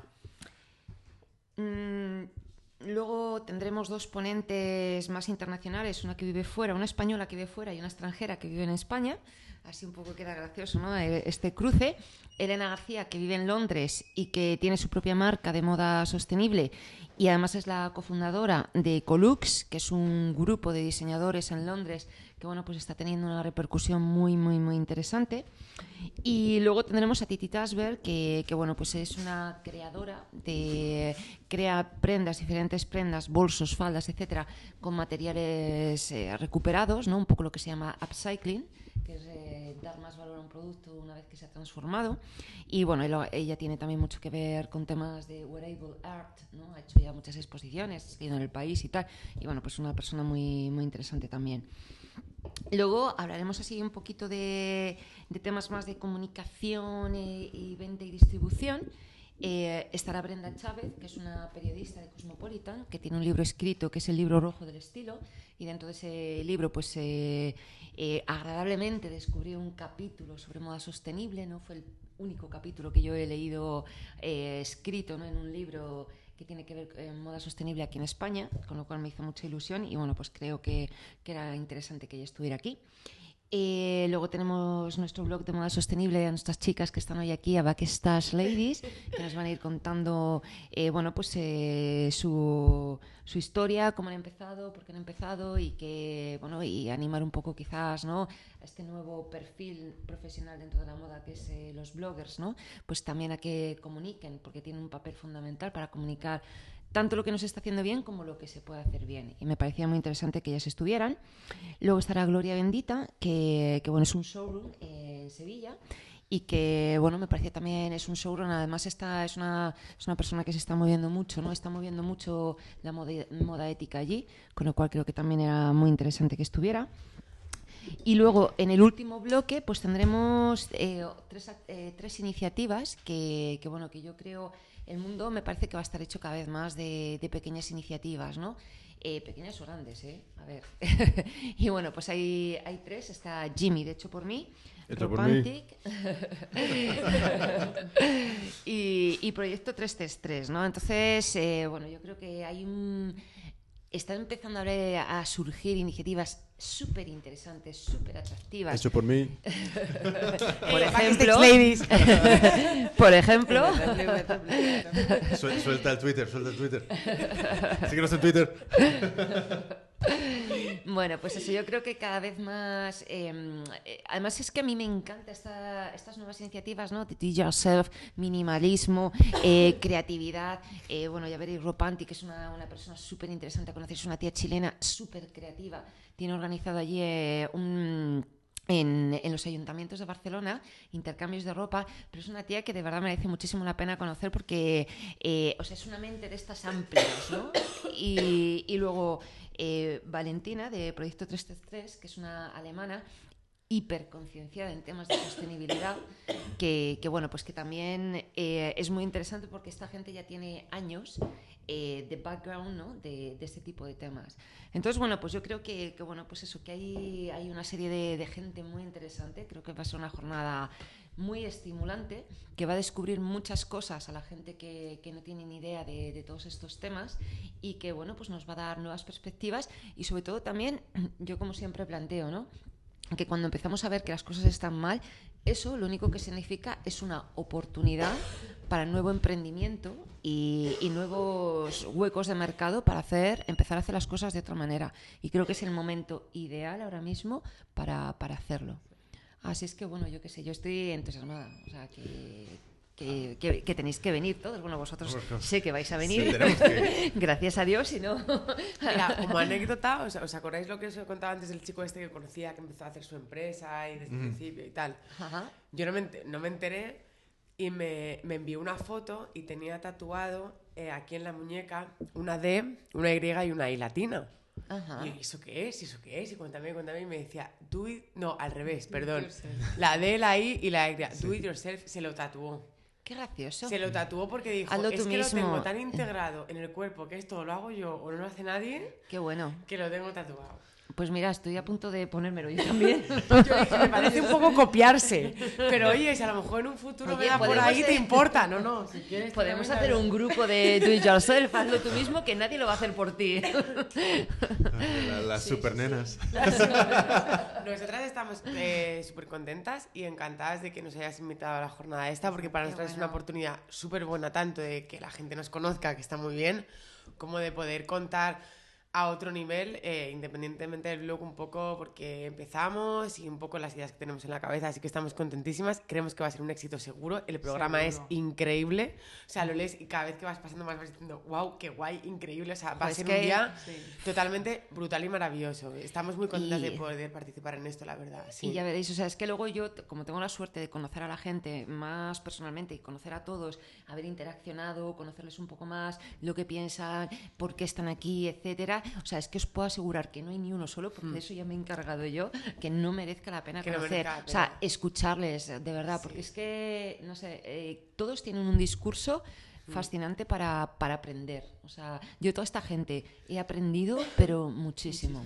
Pues yo tengo que ver qué, qué, qué presentación me monto, porque es que no tampoco quiero ahí quedar todo radical Imagínate ni nada. si fueras dos y que ponerte de acuerdo. Ya, ¿Eh? ya, ya, Claro, que es que eso es otra cosa. Decíamos antes lo de trabajar en equipo, trabajar en equipo es Bueno, todo un mundo conocer lo que es trabajar en equipo. Realmente Bueno, pero a mí, tres, yo os admiro, ¿sabes? ¿eh? Yo os la misma admiro. idea, la misma tal, pero, oye, a ver, tenemos nuestros problemas, ¿eh? También. Pero, chicas, es eh, increíble. es Yo, genial. la- el 50% desde que estoy haciendo el blog, aparte de todo lo que he aprendido en Moda Sostenible, que ha sido increíble, ha sido lo que he aprendido a trabajar en equipo. O sea, Pero para mí es, me llevo Eso ya, también es un ejemplo, ¿eh? Porque eh, de verdad, es- yo lo he intentado ya jodido, con ¿eh? varios Es socios jodido, y no lo he conseguido. pero es sí, es tan difícil. Pero es muy gratificante luego, eso. porque el, el darte cuenta de que al final, después de todos los problemas que de alguna manera tienes, al final salen las cosas. Eso, te vamos, educa es de mucho 10. como persona. O sea, estamos Seguro. aprendiendo mucho de nosotras, de trabajar en equipo. No nos conocíamos antes mucho, nos Claro. estamos Ah, sí, conociendo. yo creí que sí que erais... Somos novias de. Ah, ¿Sabes? qué Estas- bueno. eh, sí, somos novias de amigos. Y nos conocimos a través de eso y la verdad es que dijimos, jolín, pues venga. Y es una maravilla, la verdad. bueno, Trabajar en equipo bueno. al final. Creo que no hemos, eh, no sabemos de qué va vuestro blog. Creo que un poco, porque si no, no estaríamos aquí. Mira, nosotros eh, montamos. La verdad es que si te digo la verdad, cuando nos hemos planteado esto, que, que estamos, vamos, contentas, no, lo siguiente, que, que hayas contado un poco con nosotras, sobre todo porque además no solo gente que viene de- del mundo de la moda, sino nosotras hemos montado esto un poco partiendo desde consumidoras de moda y que nos gusta la moda. Y yo creo que también es un punto muy interesante. Por supuesto, fundamental. Eh, viendo todo esto y con lo que nos gusta la moda, sí que había un punto que decíamos, hay cosas que empiezas a descubrir que no te gustan tanto. Qué bueno. Y, y entonces decidimos un poco montar un blog, pero no queríamos que fuera un blog de moda, simplemente de moda, queríamos que fuera algo más. Y bueno, Susana tiene mucha experiencia en responsabilidad social, yo tengo en- o- experiencia en otro campo que es más eh, diseño y marketing, y, y- pero a, los- a las dos nos encanta la moda y queríamos un poco transmitir al mundo que hay otra forma de, de acercarse a ello y que hay otras alternativas y que, y que modas sí, pero a coste total de qué cua- cuánto cuesta eso, no, eso no, y que existen otras cosas. Entonces, por ahí empezamos Hmm. y, y llevamos un añito casi. Sí, pero hemos, o sea, hemos y- y aprendido qué- todo lo que sabemos ha sido a, a raíz de... ¿Qué fue- Investigar. esto, investigo, y esto, y lo otro, y tal, Claro. no sé qué, y ha sido increíble todo lo que hemos ¿Cómo, aprendido. ¿Cómo empezó la... ¿Dónde empezó la primera, la primera idea de por qué no hacemos esto juntos? En- yo no- casi no nos acordamos. Yo no A ver, acuerdo. Surgió, ¿no? Sí, Estábamos hablando de hacer otra cosa, ¿te acuerdas? Sí, de yo- intercambio de ropa. Sí, yo tenía la idea esta del intercambio de ropa y tal. Sí, me lo contó un día, eh, yo tengo bastante ropa y yo guardo mucho la ropa, la guardo siempre. Eh, hay cosas que al final pues, pues donas o, o lo que sea, pero me cuesta, me hago muy a mi ropa y me cuesta y sobre y mucho la, la reutilizo y la utilizo. Entonces yo siempre he tenido ahí como esas ideas y pero es verdad que por ejemplo yo sola no, y entonces hablando, hablando y hablando, y cuando conocí a Susana, pues esto se ve plasmó. A lo mejor antes se lo había comentado a más gente y no, no, pero mira, eso, y ella me dio la idea de hacer un poco más un blog que otras cosas que a lo mejor son más complicadas de primeras. Entonces al final fue un poco así. Mm. Tampoco sabemos muy bien, Es porque que no nos además nos, lo hemos planteado y decir, ¿y esto ¿cómo empezó? pirámide? Eso fue en una sí, borrachera. sí, sí, Eso fue en una borrachera. Sí, no, no, sí, sí, sí, sí. eso es una realidad. Pero eso libera mucho las ideas. Unas Bueno, copas sí, que sí, sí, Y en vez de por los cantos regionales, pues increíble, no, las así. ideas y mira, mejor. Fue increíble. No, no, de verdad. Sí, fueron, a ver, no, estábamos a lo mejor muy borrachas, pero... Pero vamos. Oye, Que y- estábamos hablando... Pero no nos quedamos ahí y al final dijimos, oye, es verdad, ¿y por qué no empezamos? No se quedó en la típica idea de borrachera, sino que al final salió, y eso es lo importante, ¿sabes? Por eso no nos acordamos de cómo salió. Fue un embarazo y, los nueve nombre- meses aquí está. De dónde, de dónde surgió. El nombre, a ver, el nombre. Estuvimos barajando nombres y, y entonces eh, eh, el, el- el tema del backstage fue por un poco todo lo que es la parte de atrás, ¿no? Un poco lo que es la parte de atrás de la moda. Y lo de las ladies fue porque decíamos, ¿cómo me gustan las pink ladies? Me encantaría llevar una chupa rosa. ¿Te acuerdas que estuvimos Por barajando? cultura de nosotros crecimos con gris. Sí, y nosotros que hicimos con gris y las Pink dijimos, Ladies eran... Pink eh, Ladies, Pink eh, Ladies. Eran no. las Pink Ladies, con su beisbolera rosa. sí que no. Y el backstage salió un poco de ahí, de, de- un poco de la parte de atrás de todo esto, ¿no? Y de ahí salió. Y la verdad es que un poco detrás de a ver qué nos pasa han criticado algunas esto. veces lo del inglés. Nos han criticado ¿Por a mí el, el tema de que las secciones y el nombre estén en inglés, siendo españolas, tal. Nos lo- a mí me lo han dicho unas cuantas veces. Lo que pasa es que, bueno, creo que, eh, creo que el- en, en este caso el tema del idioma es algo eh, que no tiene que va más allá porque son términos usados en moda. Entonces, cuando algo se españoliza, como el backstage y el front row, eh, se utilizan en publicaciones Sí, sí, sí, sí. eh, y nadie dice primera fila o la parte de atrás. O sea, quiero decir, entonces, pues bueno, esa es la explicación que damos cuando la gente nos critica, pero sí que me ha pasado algunas veces que me han dicho, joder, es que tendrías que. Hombre, a ver, oye, en un futuro nos gustaría poder traducirlo todo al inglés Ah, no, y a- meternos en el mercado anglosajón. A, haberles dicho. Que es tan interesante, como dicho, dice pues, Jimmy. "Ha- ha- ¿Haz algo tú? ¿Estás algo tú? ¿Sabes? Sí, sí, si no te gusta nuestro nombre, Me voy a montate quedar otro con tú. Esa frase de. eh, ¿Qué, qué me vas a decir? Pues haz algo tú. Claro. ¿No? Claro. Joder, haz algo tú. decir ¿Y tú qué nombre pondrías? Y Claro, así, o pues tú que no- no. ideas. Claro. Claro. No, sí, ¿sabes? Es muy fácil. No, ¿sabes? pero en realidad nos encanta nuestro nombre. O sea, estamos Sí. contentísimos. No, a mí me parece muy interesante, ¿eh? Muy y creo fashion. Que, y que creo que se nos localiza bien en donde nos ponemos. Y la creo imagen que- gráfica es muy y buena, la- ¿eh? Eso es aquí mi, aquí mi Aquí. socia. Aquí mi socia me dice, ¿qué te parece? Digo, que yo me parece la primera vez. Digo, ¿qué me parece? O sea, lo que dije, Dios mío, soy yo. Esto es lo que yo buscaba. Y, y un montón de gente me ha dicho, ¿quién te ha hecho eso, Susi? ¿Quién te ha hecho eso? Digo, Que tú. Aquí, aquí mi amiga, digo, yo no, yo esto no. Sí, increíble. O sea, Así como no nos Sí. vamos a llevar bien. Sí, sí. Oye, ¿y ¿Tenéis al- algún proyecto en mente para el futuro próximo? Pues la verdad es que hasta ahora, eh, cuando montamos en blog, el blog, sí que es verdad que empezábamos mm, en viendo a ver dónde nos lleva. O sea, sí que tenemos muchas ideas y teníamos esta filosofía y tenemos esta visión, pero empezamos un poco porque las dos no venimos del mundo de la moda, con lo cual eh, también y ni, lejos de moda sostenible, entonces queríamos mm, llevar un proceso de aprendizaje antes.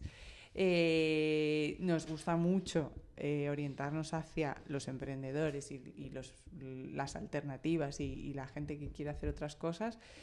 Aún no sabemos muy bien cómo plasmarlo, pero, pero sí nos gustaría orientarnos un poco hacia ellos, hacia cómo ayudar y cómo favorecer a, a- a gente que no está metida, o sea, que quiere hacer su propia idea y no sabe muy bien cómo plasmarla y, y- y darles también una voz, y, pero aún así todavía estamos un poco en, en viendo un poco, aprendiendo en realidad. No nos Estamos hemos hecho todavía nuestro plan de negocio.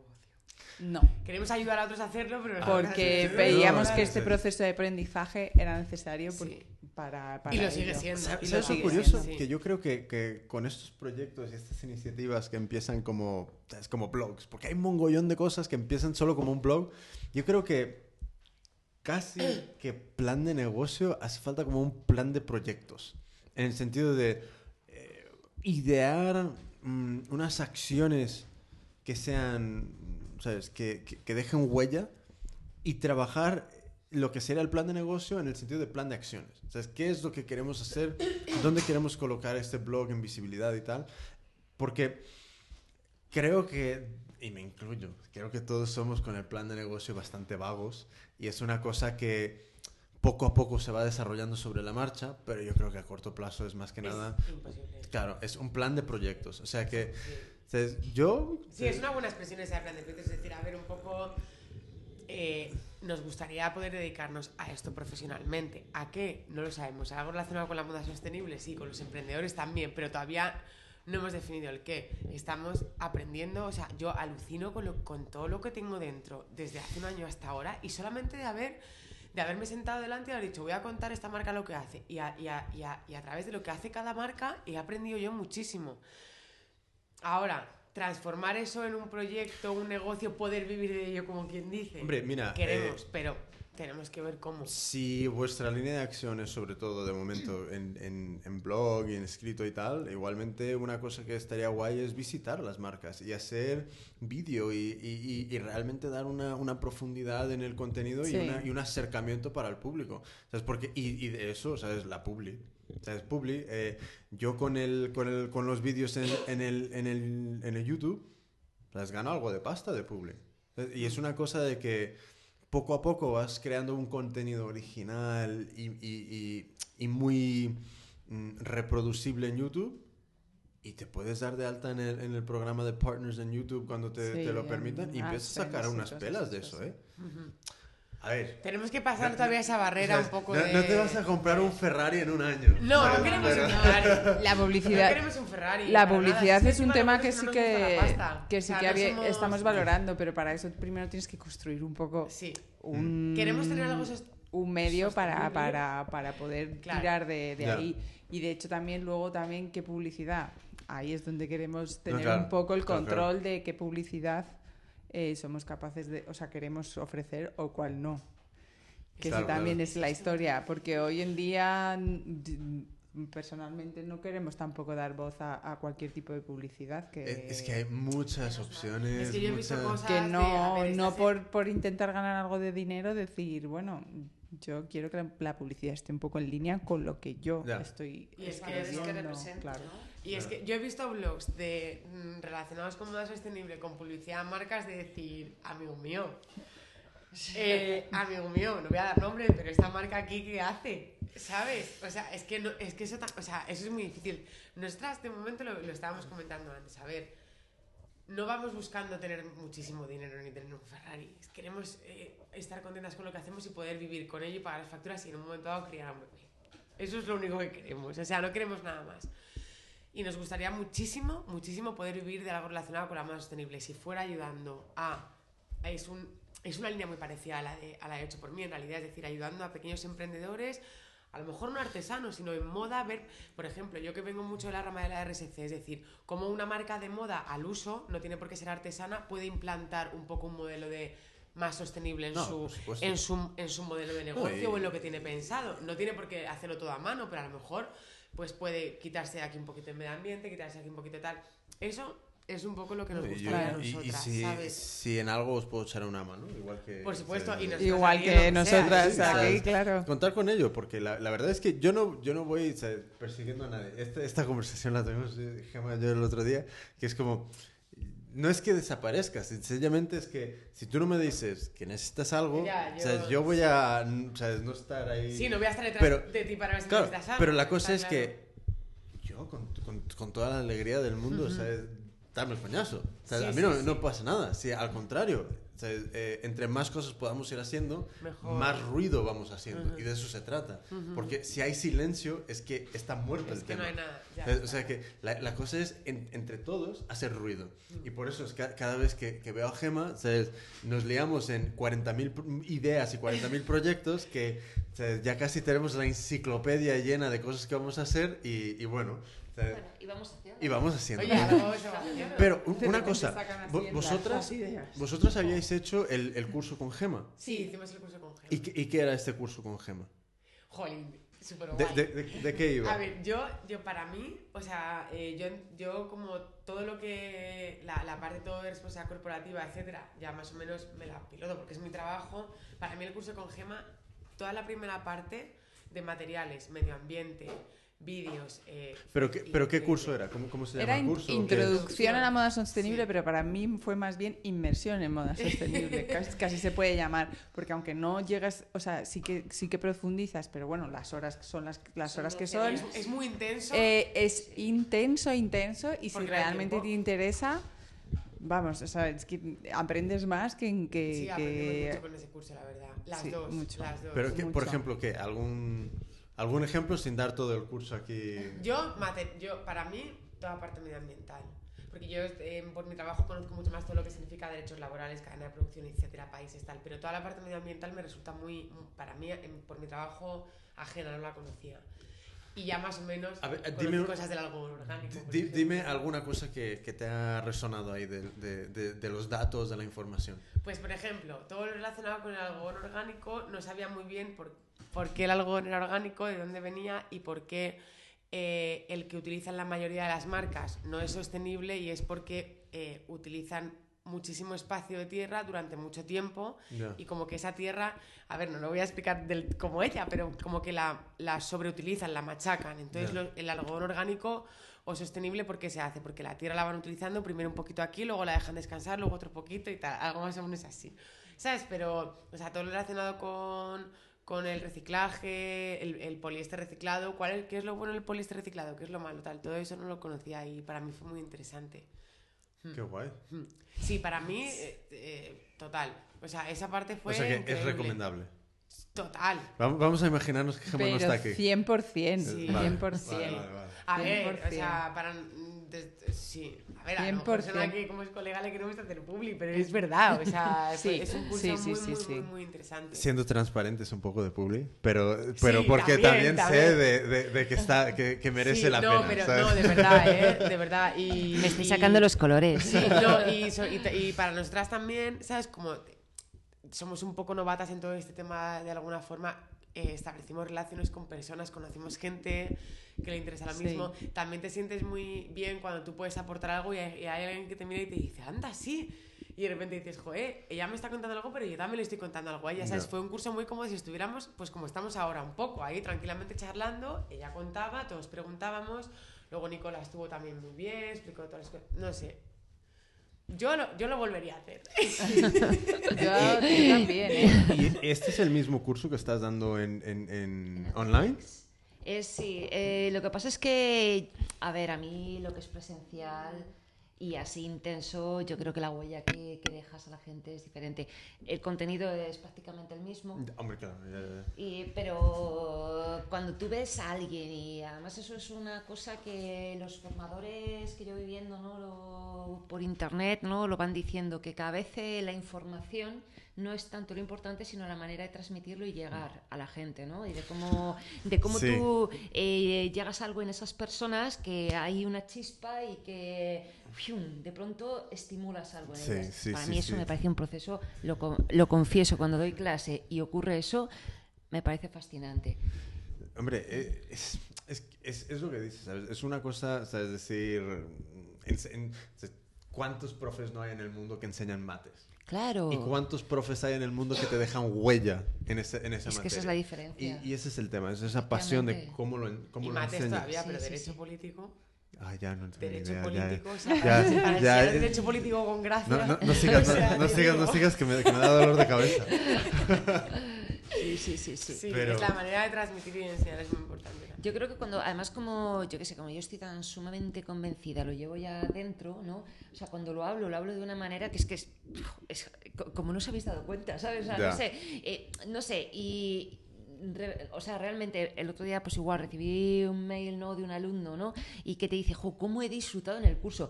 ¿Tú sabes lo que es que un alumno, que además eh, sí, que es universitario con sus másters, un tío súper preparado, ¿sabes? Que era un, era un máster de diseño de moda, ¿no? Y dice, te- que te diga que ha disfrutado en una clase, que le has motivado y le has transmitido algo que quiere hacer. Y además en temas de sostenibilidad, que la sostenibilidad normalmente es como, se, se siente como un rollo, ¿sabes?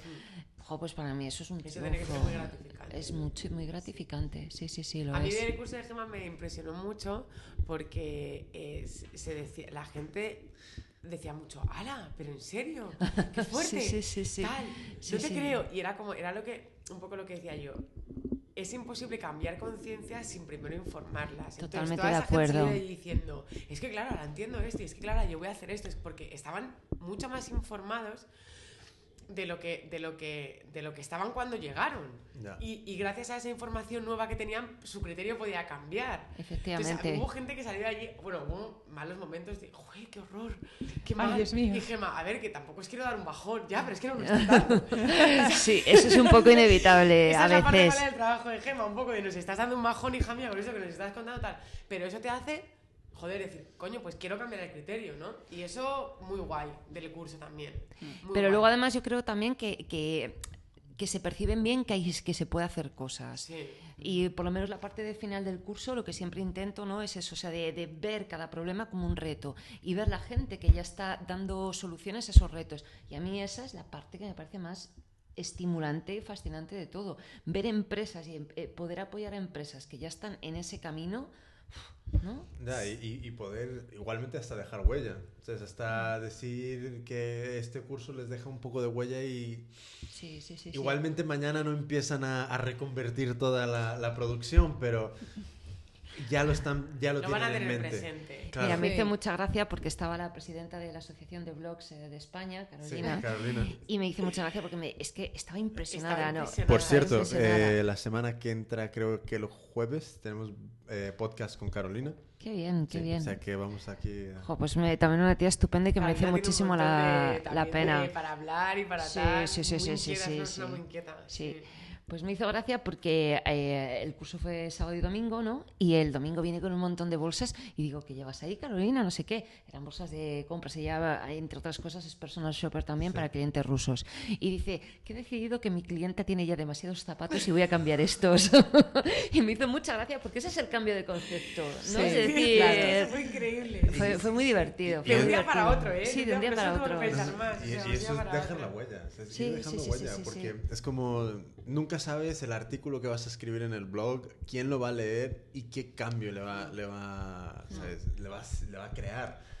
Y yo creo que muchas veces se nos olvida que tenemos la facilidad de crear todo este contenido y, y también eh, estamos cambiando, mm, yo creo sinceramente que cambiamos opiniones y cambiamos ideas y, y ayudamos a formularlas, porque eso, eso es lo increíble de, de Google, que es tu contenido mm, se puede descubrir en cualquier momento por una persona que es su primer contacto con ello.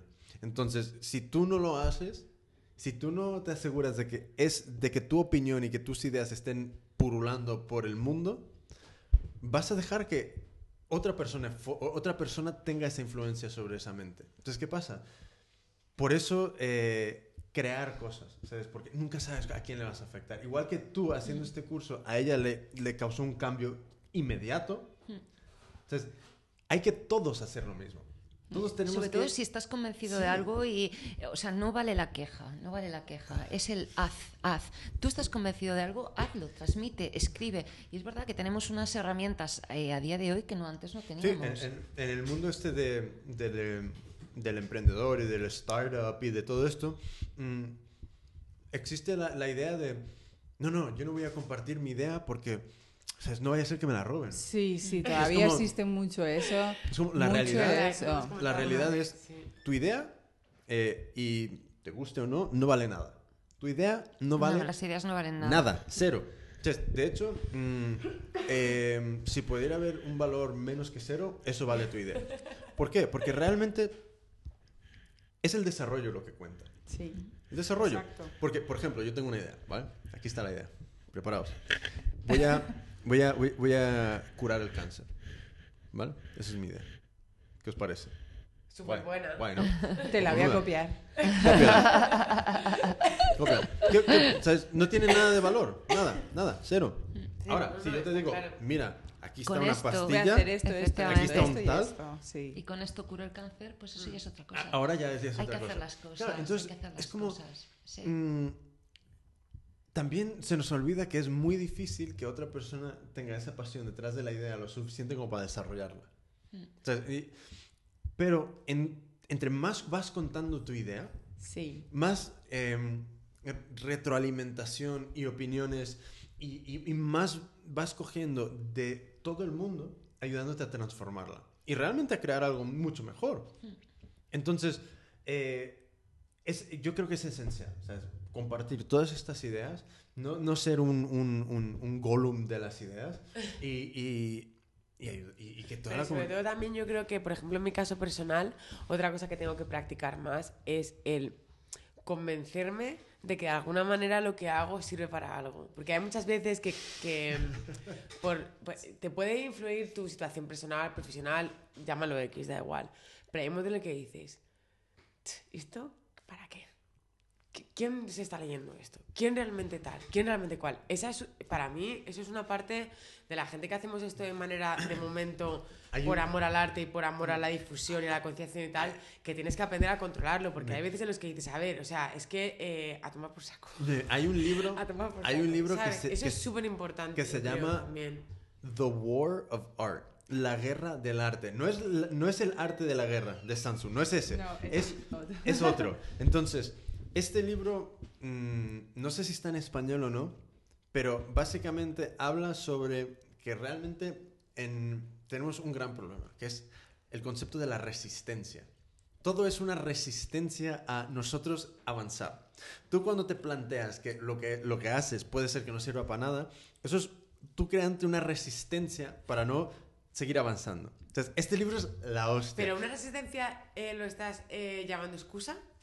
Puede ser. Pues puede puedes estar ser. de poner una Pero excusa. el Es que yo he visto Flashdance y he flipado. El concepto Puedes es la, la poniendo una resistencia. excusa para tú misma no decir, pues mira, Sí, sí, autosabotearse es muy común. eh, Sí. Esto es, esto es un... Autosabotearse es muy común. Tú puedes tener objetivos, metas, y esa es una manera de quedarte aquí. ¿Quién te dice a ti que si tú no vas a ese, ese objetivo y no dejas esos pensamientos mm, no vas a llegar a lograrlo en ahí realidad, claro. más. Y es Ya. ese tema que en general hay mucha resistencia Pero ante sí. Este, este progreso. O sea, porque puede ser que, puede ser que sí. O sea, es que sí puedas cambiar el mundo en un año. Sí. Pero si tú ya vas con la idea de, no, esto tal, tal, no, no va a funcionar, que esto, que el otro, es Ya. una forma de, de mantenerte en el mismo sitio sin avanzar y sin eh, Mm. seguir luchando y sin, ¿sabes?, dar ese esfuerzo adicional. Porque muchas veces nos, nos quedamos al esfuerzo, vamos a poner en los mejores de los casos, al 99. Cuando realmente pudiéramos dar, ¿sabes?, 300%. Pero nos quedamos al 99. Entonces, ¿qué pasa? Que es como... No, yo sinceramente creo que todo el mundo puede lograr lo, lo- lo que quiere. Hay veces que hay que cambiar un poco la idea. Porque igualmente, en lugar de ser un futbolista, puede ser un, un pintor cojonudo. O sea que, si no se te da bien el fútbol, prueba otra cosa. Pero seguir probando. O si te apasiona el fútbol, asúmelo. También, puede- Tus limitaciones, que no serás nunca. Y, y sé feliz con lo que haces. También es, es muy co- Sí, o sea, yo creo que asumir las limitaciones de uno es lo mejor que alguien puede hacer también. Yo te digo una cosa. O sea, no digo que tú te las pongas, pero las que tienes, asumirlas y trabajar en función Pero a ¿cuáles ellas. son? ¿Cómo, cómo, las, ¿Cómo sabes? Joder. Hombre, hay cosas, por Hay ejemplo. de cosas- edad, ¿no? Por ejemplo. ¿Pero qué? ¿Qué- una qué persona, pues imagínate, que ¿Qué de una, persona con 50 años, una mujer con 50 años, difícilmente decide que va a ser una bailarina A ver, a ver, a Ballet, ver, Claro. a ver, a ver, a ver. por ejemplo. Mira, yo tengo un ejemplo. Yo me Tengo un ejemplo. Espera, a ver, yo quiero que- ser top model, pero no puedo. Claro. ¿Tú qué sabes? Joder, es Entonces, que no ¿tú qué- puedo. Nunca se sabe. O sea, es- es- es- o sea, los conceptos se- todo depende generalmente de quién determina la opinión. Susana, has sido un poco superficial en eso, ¿eh? Hay que confesar. Ya para poner algo extremo. Siempre pongo el mismo ejemplo. Digo, yo también, Pero- yo quiero ser top model y no puedo. No, pero el, el- el tema está en que... Top model de moda sostenible. Ah, bueno. no me pongo nada que no esté hecho con criterios éticos. Ah, ahí- ahí ya estoy Hombre, ma- ahí ya me ha molado Pensaba que se me entendía desde el principio. En- entonces, el, el tema está en que, sí, o sea, eh, bueno, el ejemplo era, hay, hay una mujer que a los, creo que a los 60 años dijo, mira, yo voy a aprender a hacer cerámica, porque es, ha sido- es algo que a mí siempre me ha apasionado. A los 90 estaba exponiendo su obra alrededor del mundo. Qué bueno. A mí Entonces, esas cosas me ¿qué- encantan, ¿qué me flipan. Es Me- flipa. me todo un nuestra esas mental. Sí, sí. Porque nos han acon- acondicionado a través de toda la puta vida, desde críos, a esto no lo puedes hacer, no, no, esto no, esto no, esto no. Siempre ha sido un no detrás de, de todo. Y realmente no es así. Realmente es un sí. Eso es un sí. ¿Tú qué sabes si al crío de, de, de, de, de cuatro años, si en lugar de decirle el puto no siempre y tener unos profes que son unos subnormales, que no tienen ni, ni idea de nada, le- todo son barreras. Y Jo, son... o sea, muchas. Entonces, ¿qué Eso pasa? sí es verdad, ¿eh? Tú vas Tus contando una idea y lo primero que No te dicen no es, ah, qué bien, es siempre, uff, pero vas a tener mogollón de problemas con esto. Pero tú has Ahí pensado está. lo que te va a costar todo esto, pues es que no veas lo que tal, no sé qué, es como, gracias. sí, sí. por- Sí, gracias por el ánimo. Sí, Sí, así, y es así. y- como- así se levanta España, ¿sabes? Así. Entonces, ¿qué pasa? Que es como las limitaciones. Sí, yo creo que hay cosas lógicas de lo que has dicho, el, el- el caso del ballet. ¿sabes? Sí, Sí, hay si cosas. tienes 50, 60 años, no, no vas a ir a, Sí, pero que muchas al veces las limitaciones las ponemos nosotros mismos. Pero- por- Pero eso está claro. aquí, aquí ahora mismo se prima que cuando tú, a ti te jubilan, se acabó. Ya, Y pero se prima eso, por ejemplo. Jo, fíjate, cuando son personas que tienen toda la experiencia, yo es que soy mucho de la, de la integración Claro, intergeneracional. cuando La plataforma que tienen es en Cuando vi el, Inglaterra, ¿no? el proyecto este Ese que es se llama The. Amazings, que además es que se llama The Amazings, increíble ese y es proyecto. gente que, que se que la han prejubilado o que se ha jubilado de alguna manera y es una plataforma donde ellos ponen su conocimiento, es decir, yo he trabajado toda mi vida bueno. en En administración. Mira, o lo que en sea. es- en me España- mis En servicios España- para no- administración, tal, no sé qué. Y es todo proyectos Así. Se llama The Amazings, además, porque es que tienen toda la experiencia que tú no tienes. Aquí, Claro, aquí hay una, claro, claro, una qué asociación que se llama SECOT, que no sé las siglas que significan, pero es una asociación de jubilados que han trabajado en, en- en- en el mundo empresarial. Entonces, ¿ellos qué hacen? Es que bueno. Tú cuando necesitas desarrollar un plan Es de igual, negocio es igual, o, o cualquier cosa, tú vas ahí y ellos te ayudan. Porque ellos ya está. ya ¿Ves? Pero yo me entero de- antes vivir, de, la pero- de- no de tienen este proyecto de. Inglaterra antes de este. ¿Por qué? Porque tienen un- un- un- una comunicación pésima de lo que hacen. Claro, ¿sabes? exacto. Si no estás justo en el momento adecuado donde cruzas camino con ellos. No los conoces. Claro, entonces, ¿qué pasa? Claro, eh, el metro de Madrid es, es privado, entonces toda la publi y todas las vallas que salen ahí son de, de, de- de- de cuatro chorradas, en lugar de poner vallas de, mira, esto es secot. Entonces, si necesitas desarrollar un plan de negocio, ve aquí. Entonces, no, Ya. pero eso no. Se les ponen vallas de ve a comer al buffet que cuesta eh, 8 euros y, y- y quién sabe qué, de, de dónde vienen las cosas. ¿Sabes? Entonces, ¿qué pasa? Que si no estamos hablando continuamente entre nosotros, eh, por ejemplo, Gemma conoce una cantidad de cosas que cada vez que hablamos me cuenta algo nuevo, me cuenta algo nuevo. Entonces, ¿qué pasa? Si yo no hablo con ella, no me entero. Si no hablo con vosotras, no me entero. Totalmente. Entonces, si no hacemos un trabajo en, en- en piña, Y hay que buscar esas plataformas y esa y, y, por ejemplo el tema de los networkings que haces a mí me parecen fundamentales ese tipo de sistematización también porque es importante que haya una cierta manera de- eh, eso es un poco yo lo siento soy muy para esas cosas como muy tal no hablo siempre de la responsabilidad y el compromiso o sea el compromiso contigo mismo y con lo que haces es fundamental. Y pero también hay que ofrecer esas plataformas para que la gente desarrolle también ese compromiso o sea esos lugares de encuentro o como sea. Y lo que yo hablaba antes del networking dirigido para mí ese es el siguiente paso de empezar a generar esas plataformas con objetivos comunes sí, yo creo que, que en- en- para slow fashion eso va a ser algo muy interesante porque Mm.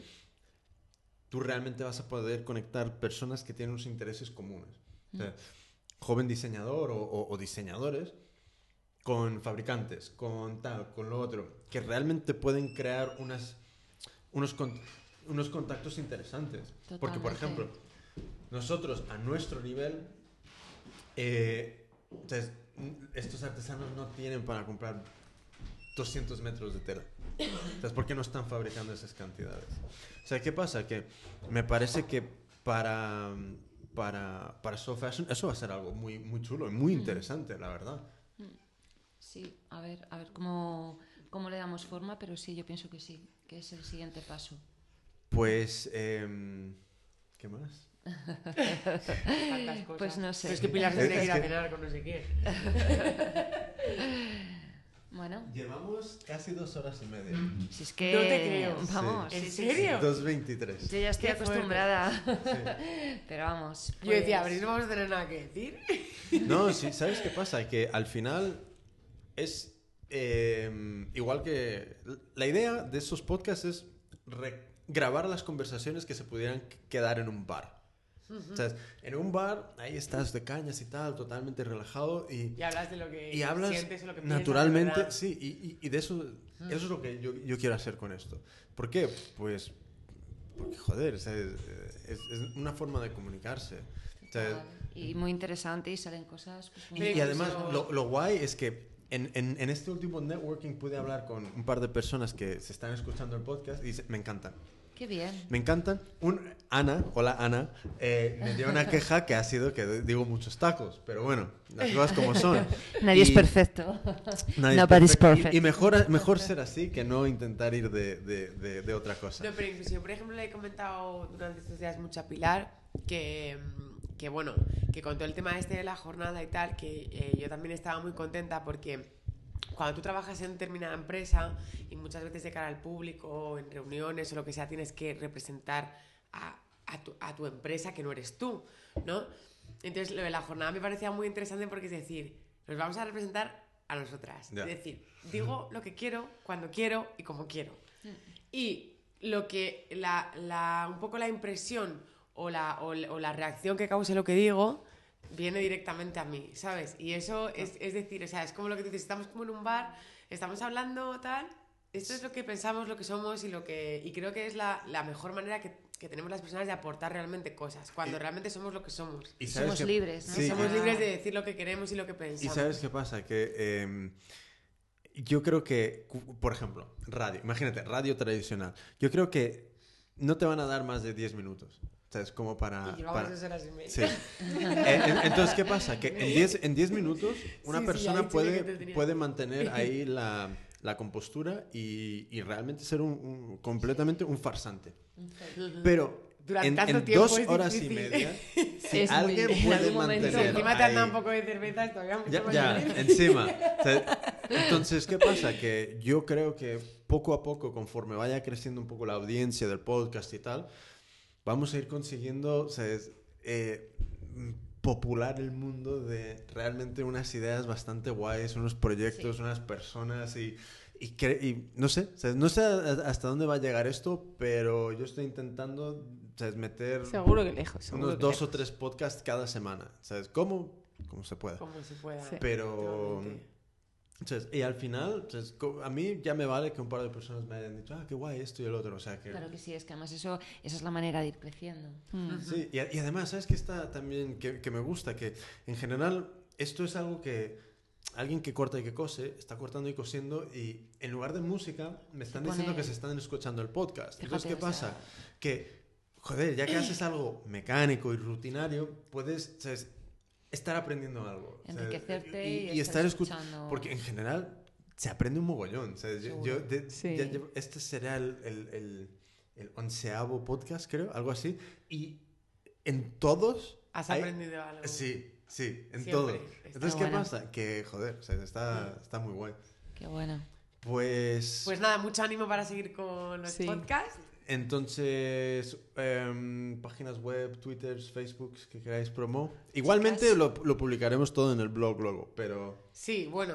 Bueno, nuestro blog es de www.backstageladies.com, nuestro Twitter es backstageladies, en Facebook es backstageladies, o sea que siempre que se Es ponga muy fácil. backstage Salimos, de alguna ¿no? manera se nos encuentra. O sea que No, el otro día fue increíble porque probamos y poníamos en Google moda responsable, Pusimos dos, moda Y responsable salíamos. y moda sostenible. Y en moda responsable salíamos en la primera página de, de Google y en moda sostenible, en la- tú, bueno, tú sales, tú sales. O sea, No te y preocupes, tú Fashion sales. Sí, pero probamos diver- diversas Pero probamos diversas de tal, búsqueda. y alucinamos. Yo decía, no me lo Y creo. En la, en la segunda de moda responsable salimos y en moda sostenible en la primera, o sea, contentísimas. Sí, y- Súper bien. Es- a ver, también utilizamos las técnicas que me enseña mi Pilar de pues, muchos tal, pues, muchas cosas, pues, muchos tal, pero oye, muy bien, muy bien, estamos muy Sí, contentas. sobre todo a mí me alegra ver, por ejemplo, que también te lo empieza a sugerir. Los Sí. sugeridores, cuando empiezas a poner moda, ah, te empieza a sugerir Da, da, da. ese tipo mola, de... eso mola, porque Sí, y de eso repente para mí estás que te sugiera ya lo que... Sí, eso es otra manera mucho, muy eh, guay de bueno, que te qué reconozcan tu trabajo. Sí. O cuando de repente nos llega el primer. Ahora ya estamos más acostumbradas, pero el primer email que nos llegó Era de alguien como, que no conocíamos de nada de. Oye, que os he conocido en la red y me gustaría que me sacarais en vuestro blog. Oh, no te creo. ¿Tú quieres salir en mi blog? ¿De dónde nos has conocido tal? Ahora ya nos pasa más. Pero No, pero cada vez que ves... Pero cada vez que nos pasa- Te han escrito y tú... estamos súper contentas. Sí, sí, sí, O sea, sí. nos han conocido por ahí, nadie sabe por qué y quieren salir en nuestro blog, tal. Eso es que. Y, y no son amigos de amigos, ¿vale? O sea, es gente de por ahí. O sea, es decir. Ok. poco Sí, que está poco generando interés Estamos y eso. generando interés bueno. y. Que vosotros, y- por ejemplo, tú hayas contado con nosotras, que tú nos hayas invitado Sí, ahora está también muy a guay. esto, que de repente, pues eso, mm, Fabrics of Freedom también habla con nosotras de vez en cuando, pues todo eso dices... Es lo "Madre que nos mía". anima muchísimo a, Sí. a decir, joder, algo estaremos haciendo para que alguien haya dicho, oye, quiero salir en vuestro blog. Qué algo bien. estaremos haciendo. Y ¿sabes? Claro que ver sí, que claro que realmente sí. hay mucha más gente que, que le interesa todo esto de la, De que, la que a, que a priori puedes decir, Sí. "Buah, si es que Eso, sé". total. Lo que hace falta es reunirlas. Sí. Sí. Sí, sí, hay que reunirlas. Tenemos que hacer una Sí, jornada sí, para sí, el sí. 20. Nos quedamos con eso. Total, total. Sí. Pues. Gemma, últimas palabras. Eh, pues nada, que sigamos todos adelante haciendo cada uno lo que creemos que tengo que hacer. Yo me siento muy bien rodeada. Ah, una cosa, ¿quieres, ¿quieres mencionar la, la URL de, de la jornada o lo dejamos para luego? Eh, eh, es facilísima. www.modasostenible.es, que es la landing page, la landing page para, para Para la apuntarse jornada. a la jornada. Y Aún está en, en- en- en construcción todavía, pero igualmente, igualmente para cuando salga este podcast, para el lunes, estará, martes de la sí, semana que entra, sí, igualmente sí, ya... Sí, gracias a Jimmy, que es mi, mi super eh, asesor en marketing y virtual, que se las sabe todas. No, a, a- mí yo, yo encantado de poder echar una mano, ¿sabes? Porque la, la- la cosa está en... Si, si no lo hacemos entre nosotros, eh, no...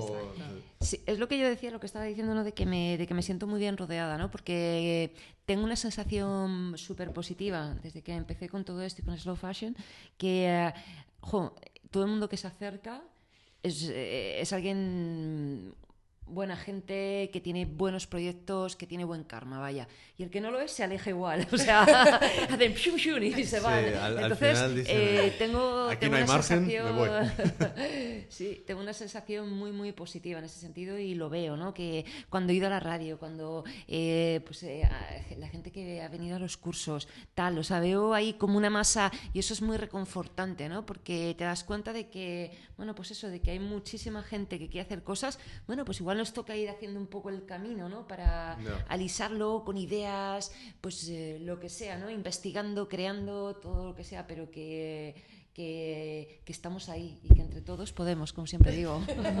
Pues me parece que, que yo ya añado poco más, ¿sabes? Sencillamente a, a Backstage Ladies, con cualquier cosa que necesitéis, contar conmigo. Gema, no hace falta ni decirlo. Y a todo el mundo que se ha quedado ahora aquí hasta el final, gracias. Eh, y pronto, pues más de, de lo mismo y mejor. Entonces, eh, modasostenible.es, backstageladies.com, punto com, eh, hecho por mí. Y, nada, con eso y un bizcocho, quiero mucho a todos y a todas, un montón. eh, y hacer cosas, hacer, hacer. Exacto, hacer. exacto. Y, y nada, hasta luego todo el mundo. Chao. Venga, Adiós, muchas gracias. gracias, Jimmy. Chao.